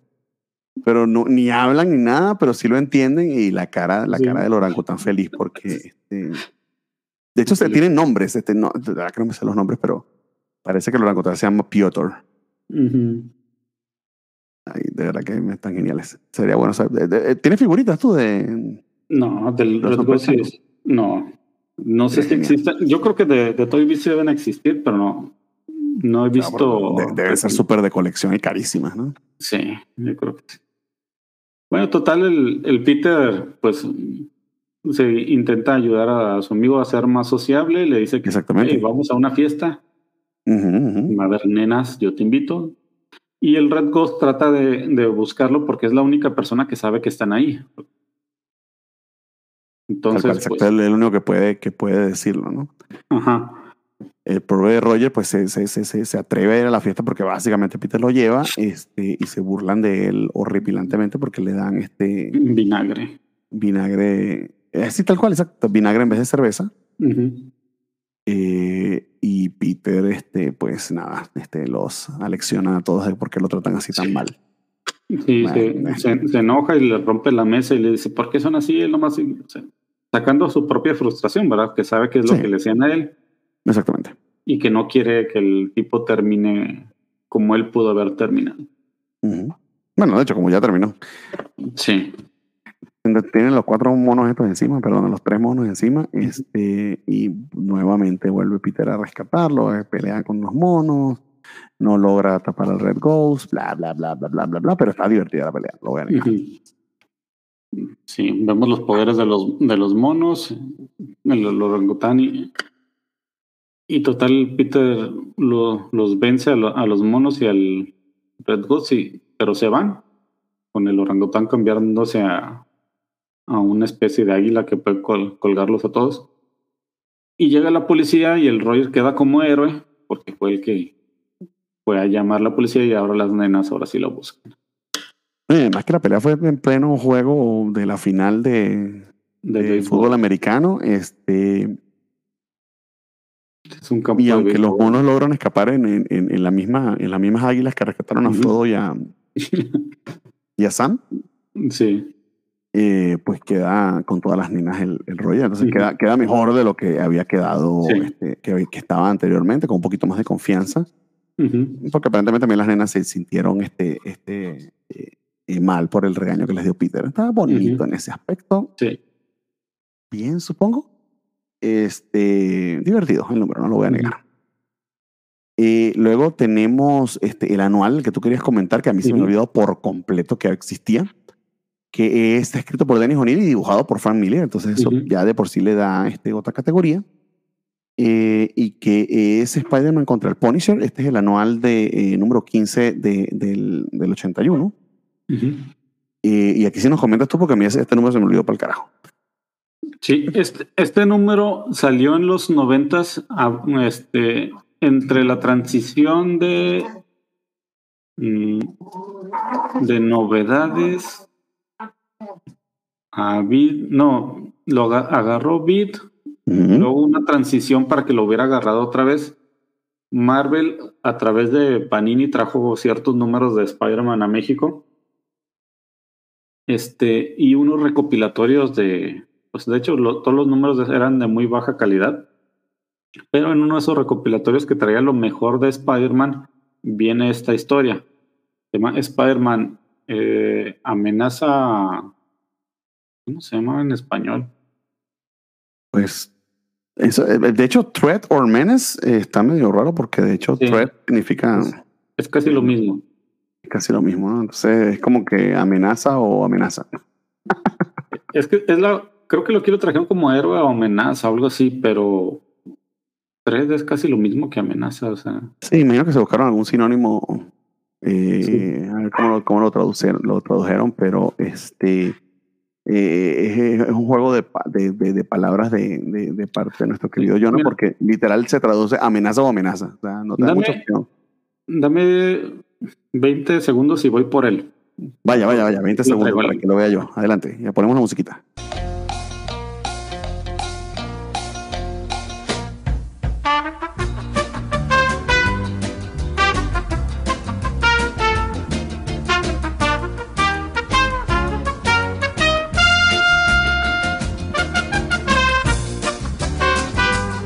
Listo, ya regresé. Qué alegría, amigo. Ya me estaba preocupando que tus 20 segundos fueran más de un minuto. Mira, el número es Spider-Man, el hombre araña, Great Steam Ups, Aventuras en equipo. Muy bien. Y se llama Spider-Man, Peligro o Amenaza. Ah, eh, fueron más este, inteligentes los traductores. Sí. Lástima, amigos, que no puedan vernos, este, porque no nos estamos grabando. Oye, pero está muy bien la, la, la, la impresión, ¿no? Ujú. Sí, el, el papel es muy tipo periódico, o sea, es de medio baja calidad.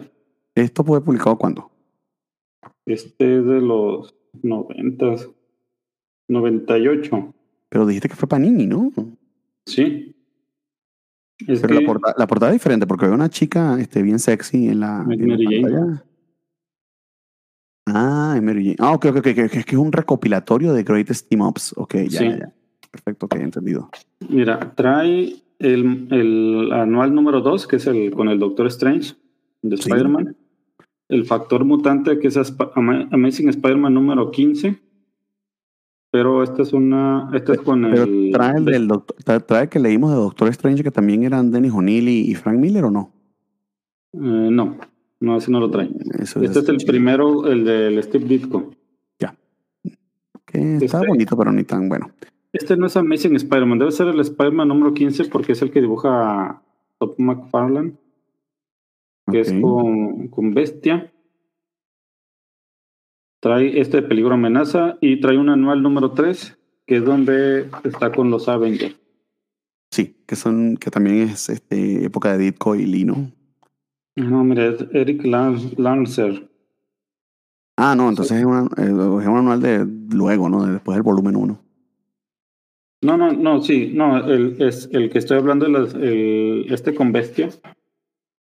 Sí, ese es bastante más moderno, ¿no? De hecho, Sí, es este el- es de los noventas, pero eh, ¿Y es Todd McFarlane o Jim Lee? no, no, es Eric Lancer. Ah, no, le- pues sí, ok, pero, pero, pero más moderno. ¿no? Ujú. Y es el bestia azul, de hecho. invitado. Sí, él escribe y dibuja. Muy bien. Pues qué bien, qué, qué- qué bueno que lo publicaron, porque sí está, este, a ver, este, tiene el estilo muy eh, Miller, pero más luminoso. Eh, o sea, el, uso de sombras no es tanto así, pero, eh, pero sí que hay un tema acá de, de cierta innovación en los paneles. De hecho, hay uno en particular en el que se, este, vemos a, a, Spider-Man llegándonos de frente, este, iluminando, iluminándonos a nosotros con, con su señal este, arácnida y vemos los rayos este, como casi casi salen del panel. Eso está muy bonito. Sí. Eh, y digamos este estilo de eh, donde algunas de las formas, que eso también pudiera parecer, podría parecer muy Kirby, pero, pero Miller lo hace de, su propia manera.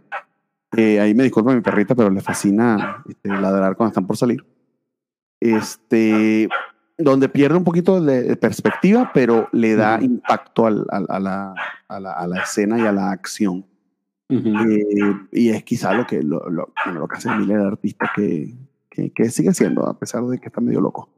Este, y las peleas están, este, pues, eh, se nota, se nota una diferencia muy, muy, muy, muy, muy interesante justo cuando acabamos de ver este, pues, todo lo dibujado por, por los anteriores, en particular este John Romita Jr., Em, y el uso de estas este, imágenes o fotos de, de, del, del, Clarín con textos, ¿no? Este, De hecho, vemos ya textos de Ben Urich que este, empieza a tener cierta importancia como, como parte del personal del Clarín que, y que luego se va a convertir como que en el, reportero estrella del universo Marvel, ¿no? Sí, aquí hay un, varios puntos. Primero, la, que le dan ese toque a Punisher de que es un veterano de guerra, porque aunque es Spider-Man es, superior a él en velocidad y fuerza y agilidad y reflejos. Punisher es un, está entrenado. Entonces, por eso sabe el momento junto para dispararle, que le disparó, ah, me mataste. No, fue una bala de Mercy Bullet, de esas de, de plástico, no sé, no. Entonces lo deja ahí tirado. Toda la historia se trata sobre esta primera plana que eh, intenta Jonah encontrar, Primero es esa de Spider-Man Peligro Amenaza, que es la básica que siempre usa. Luego está la historia esta del gurú, que durante una presentación alguien le dispara. Ya sabemos que es Punisher, pero no sabemos por qué lo mata.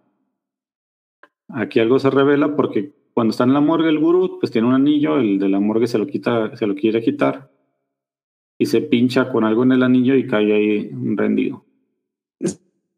Al parecer es el truco ese del gurú con el que mm, este, mm, mataba gente y la revivía, tiene que algo ver con su anillo. Y alguien más quiere ese cuerpo. Que Punisher en la oh. morgue trata de robarlo, pero no. El Doctor Octopus se, se pone en su contra y se lleva el cuerpo. Eh, que el uso de estos paneles alargados donde se ve la dimensión del tentáculo de Doctor Octopus y cómo ese alcance que tiene para, para contra el Punisher está bien, bien interesante. De nuevo, esta la manera que tiene Miller de, retratar la acción, que es muy peculiar, muy de él, eh, y que ves las páginas y, rápidamente lo identifican. Sí. Y que la historia es, es, es, buena de Dennis O'Neill, creo que es de lo mejorcito que, les, que, le ha escrito a Spider-Man. Sí, que, es decir, no es decir mucho porque honestamente su etapa aquí, no sí. que fue mala, pero no es tan notable como lo que fue hacer en DC. Y pues seguimos con la búsqueda de la primera plana en el Clarín, donde Ben Urich, pues ahora saca que el Punisher anda en, Nueva York y lo mandan con Jimmy Olsen a que busque más información al respecto.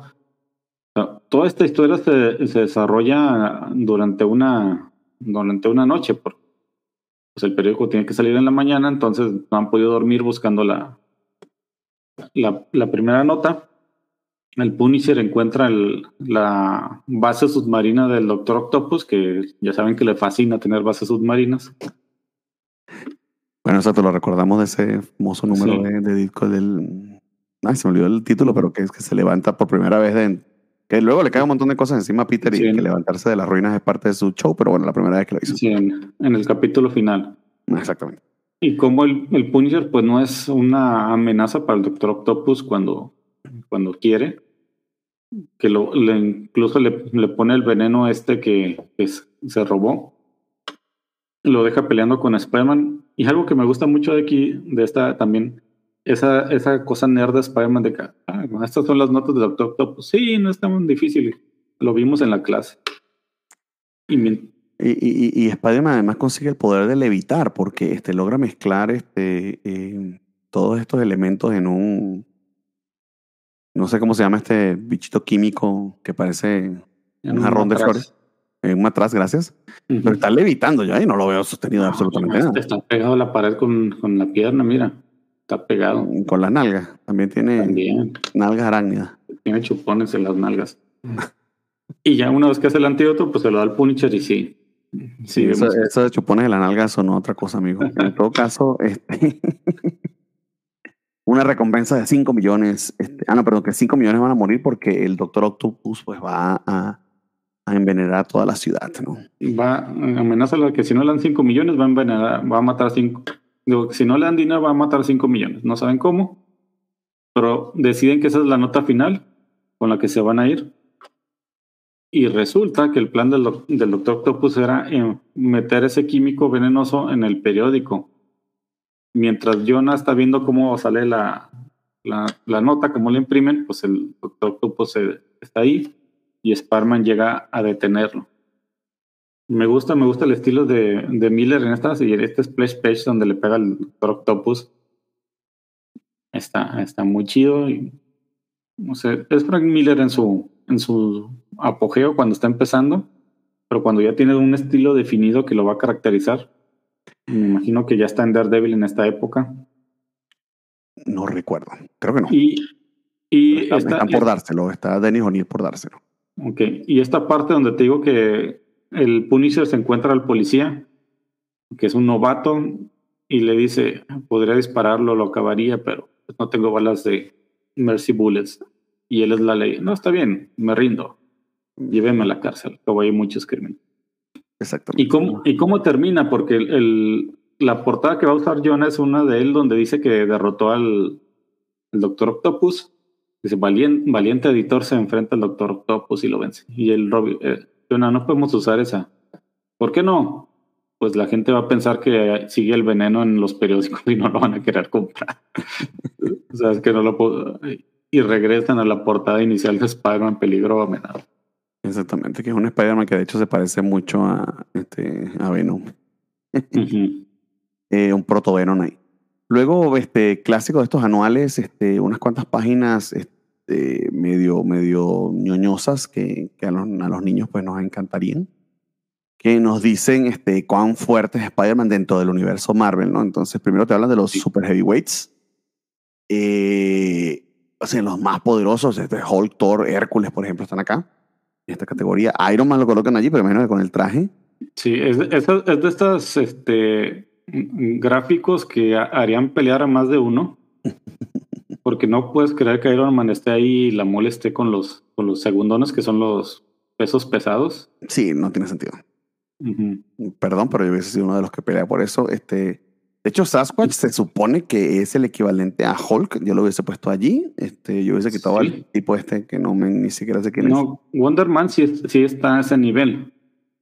O sea, se supone que sí. Bueno, en fin, y que sobre todo entre los super medium weights está el Silver Surfer. No mames.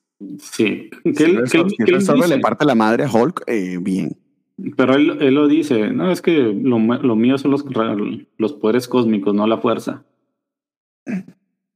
Pero, o, sea, también, o sea, tú dices, no, Spider-Man no debería estar tampoco ahí con, con el Goliath negro. y con Colossus.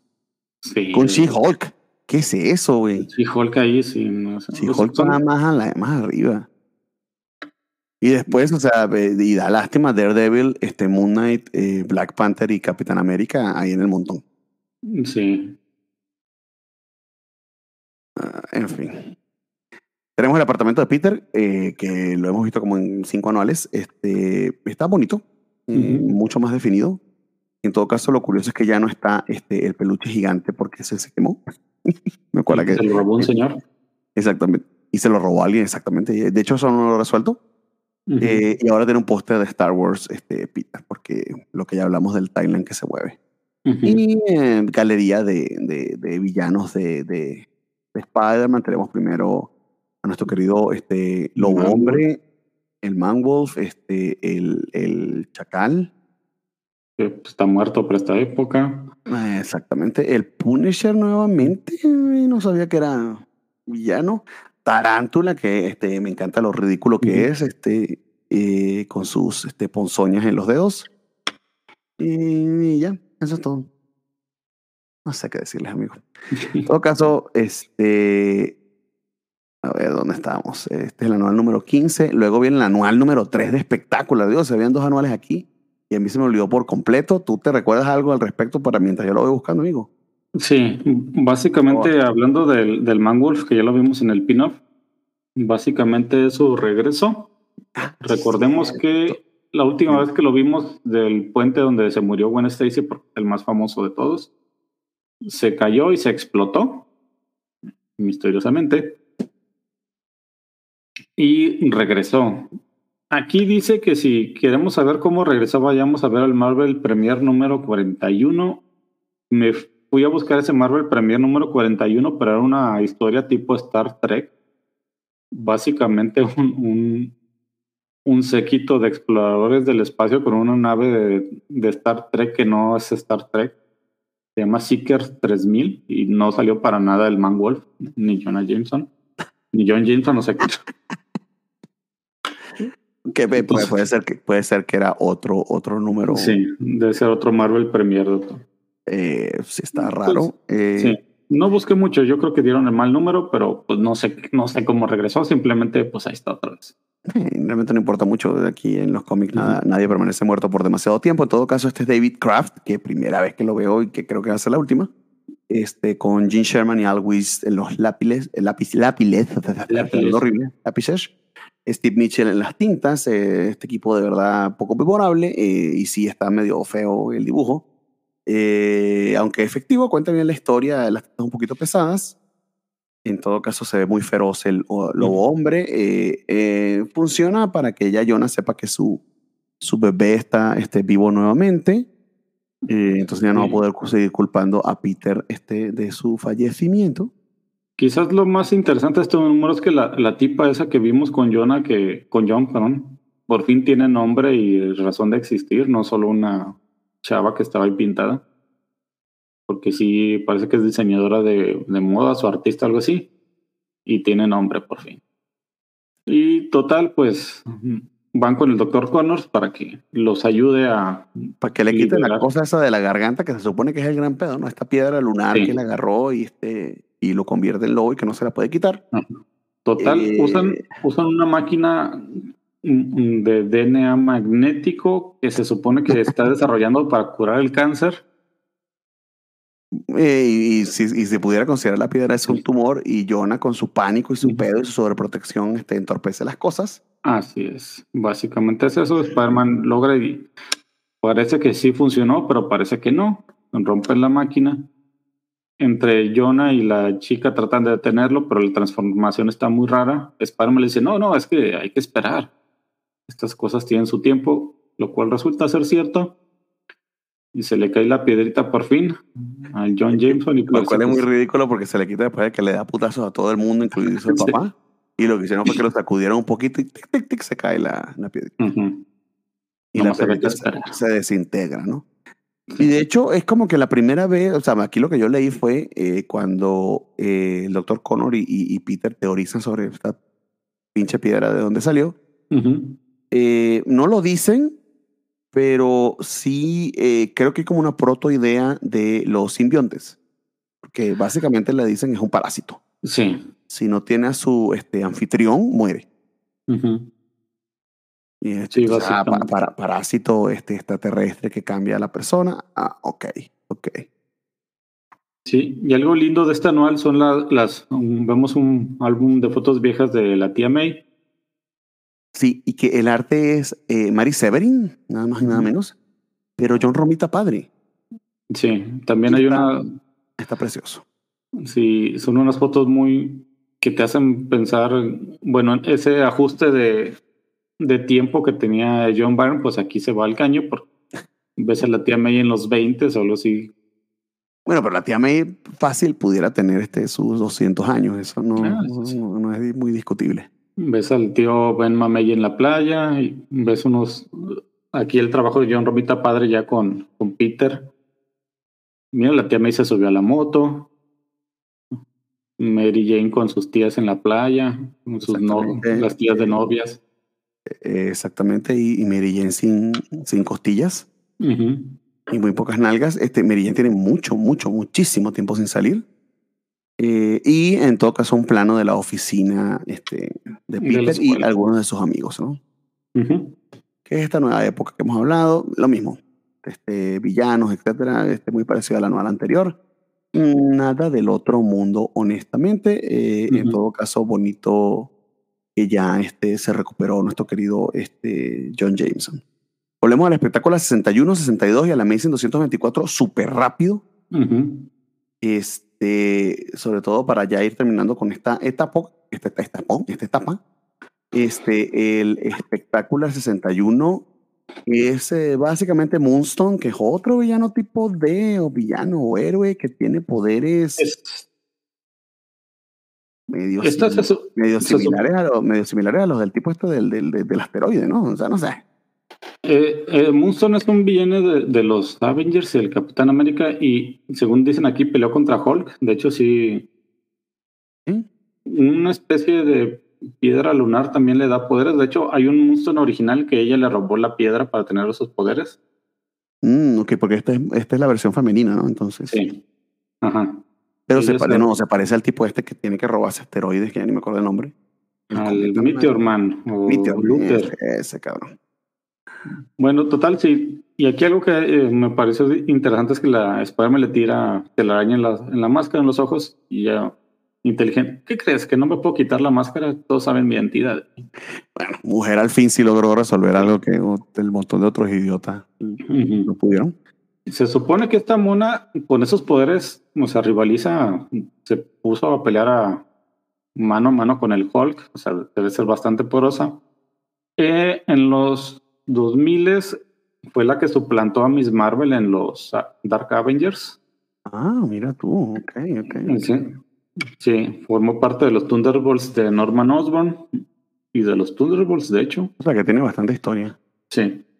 En todo caso, eh, hay, una, hay una escena en la que le da respiración boca a boca a una este, Mercy Kane. doctora Mercy, ah, ok, Ujú. Mercy Kane. Este, Peter en traje de Spider-Man, pero que creo que no entendió bien cómo funciona la resucitación cardiopulmonar porque literal lo que le está dando es un beso. Porque si tú vas a resucitar a alguien, lo agarras así, este, no le vas a- el aire no le va a llegar a los pulmones, que es la idea, ¿no? Tienes que retroceder su cuello y, y Sí. tapar la nariz, ¿no? Entonces, Sí, pues está aprovechando. sí, yo creo que ahí no, no leyó bien el guion este, nuestro, nuestro querido este, dibujante. Sí, pues total, la mona esta lo que quería era robarse el, el aparato de este. Es el deslizador. Desde quitar y lizar de, de lagarto, deslagartizador que usó Peter para, para quitarle el poder a al lagarto. Ok. No, no sabía que te daba poderes también. Pero básicamente, sí, básicamente es eso lo que se roba la, la mona esta. Y pues, básicamente le da un aparatito para encontrarlo al Peter y enfrentarse a ella. Y tenemos un backstory de ella que, este, sí, nos habla lo- todo lo que tú nos has comentado. Este, era como que asistonta de Faustus, este, Ujú. empezó como por Capitán América. El, al Moonstone original le, le robó la, la piedrita, este, y ella está como que ofreciéndose como la gran supervillana para que le den contratos. Eh, that's it. No, Que está muy, muy X el número, honestamente. sí. Aquí lo interesante es que tiene un poquito de más relación con la con Mercy Kane y pues surge un, un poquito de, de algo. Otro villano de, Ahora, de esto ahora es- el, el, el, el, bicho dorado que convierte todo en oro. Si tiene tienes, una oro. si tienes una pistola que convierte las cosas en oro, ¿por qué no? Conviertes las cosas en oro y las vendes. Gracias. Sí. Básicamente, Peter, va- llevan un montón de oro a la universidad para, con medios radioactivos, no sé, convertirlo en plomo, no sé, se creen alquimistas. alquimistas raros que hacen lo contrario. Y pues Debra se siente. En todo caso, y, y para darle un poquito más de contexto, este, Peter, eh, ya en unos números anteriores, el doctor Sloan, que es su jefe, le había dicho que se, que se que mejorara un poquito, que se este, avispara porque este, estaba fallando, obviamente porque tiene cinco vidas, Peter. Eh, está complicado eh, llevarlo todo. Esta es la misma razón por la que iba abandonando a Debra. Pero parece que publicó este, eh, un artículo, lo estaba por, por, por, este, por probar una teoría y le dice el doctor que, bueno, la, la, la pasó por un comité, le van a prestar este oro para que puedan probar, este, de quién sabe que, que, si- eh, que si absorbe más radioactividad este, el oro que cualquier otra cosa. Este Beetle dorado es básicamente el Blue Beetle, pero cubierto de oro, porque tiene la nave, el traje, es exactamente la vieja madre. Y Sí. ridiculísimo. Sí, básicamente se, se roba el oro Radioactivo. radioactivo sin que él sepa, convierte a todos en oro, incluso a Debra. Peter pues le cayó todo encima porque el doctor ya se había ido, lo dejó solo.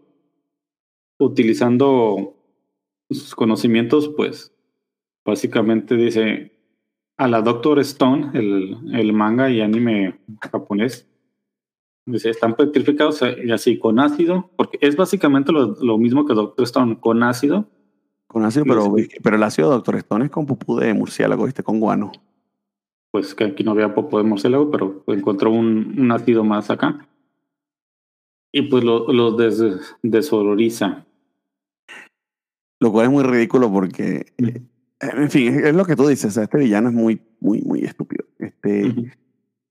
este, logra este, vencerlo y se ve que el traje ya estaba sufriendo este, de ampollas que le salieron por la radiación. ya sa- todos sabemos que la radiación te da varicela. Este, y ya, así se termina el número. Y de le disparan y lo matan y pues ahí se acabó y ya, vámonos Y todos a la casa. amigos. En todo caso, tenemos al señor Roger Stern con el señor este, John Romita Jr. Con eso terminamos estos 13 números. Ujú. Dios mío, llegamos a las dos horas de programa. Este, el 224. Y ya, es el último de acá. Eh, y que eh, es la vuelta ¿no? de, de- de- del, Del buitre. del buitre mm, luego de esa pérdida que tuvo hace unos cuantos números de su este, querido sobrino. Sí. el espectáculo exactamente. Eh, y que está muy, muy interesante en el sentido de eh, la manera en que retratan al buitre, porque lo retratan como Ujú. viejito que aún tiene algo que dar, ¿no? Ujú. Eh, Sí. Y que es justamente el novio de Tia May quien le da este mensaje de, de- de recuperación, ¿no? que la vida se termina cuando tú decides que se termina, ¿no? Tú eh, Ujú. puedes este, vivirla eh, a pesar de las dificultades eh, eh, de la mejor manera y di- divertirte, de pasarla bien eh, y de ser tú mismo, eh, porque resulta pues, que el, el novio de Tia May está en, su- en su terapia, en su piscina acá, pero está Ujú. con sus piernas muy debilitadas, de hecho utiliza una silla de ruedas eh, y es por eso que él quiere ir al, este, al, al asilo Descansa Bien, este, el Sí. porque siente, bueno, allí es donde, donde puedo este, recuperarme, porque empieza con su carrera de crimen este, luego de Ujú. esa, ese- es- esa conversa este, motivacional que tiene con, con el novio de Tia May. Sí, básicamente después de que le, le rompieran todos los huesos, lo mandaron al hospital y del hospital a, en lugar de la cárcel, pues a un asilo de ancianos, porque pues, ya está viejito. Ahí, ahí conoce al, al Nate, Nate Lubensky, donde le dice, "Ah, so- sí, somos viejos, pero ¿qué importa? Mientras tengamos dinero y nos creamos chavos, todo, todo pasa. No, bueno, y además que el, el Lubensky está pues, o sea, haciendo, Sí. haciendo de las suyas con la tía May este, sin protección porque no, no, no es que van a salir embarazados. Ujú, Este, ya, ya, ya dijimos que ese Descansa Bien es un Melrose Play de viejitos. ujú. sí. Y pues ya el, el Peter tiene una cena para con ellos, porque los va a visitar. Está buscando el buitre porque está cometiendo crímenes y piensa que el buitre lo anda buscando para vengarse de Spider-Man, cosa que no es así. Y Y, lo, identifica porque el buitre, de hecho, está bien ridículo. que Bueno, los viejitos puede ser que no se den cuenta, es verdad. Pero el buitre no usa máscara ni nada. ahí Se ve que, es él, que es, que es Adrian Toomey. O sea, Sí, su nombre es público, pero No, y la cara, ¿no, mami? tampoco, es que, tampoco la está ocultando. Lo que tiene es una boina muy. Está, está muy bonito cuando él se recupera, ¿no? Y ya se endereza, se hace más este, este joven y enérgico. Se coloca su super este, boina de la boina verde para que puedan identificarlo con las alas de buitre. Sí, total, pues secuestra a Peter, que se da cuenta que es él.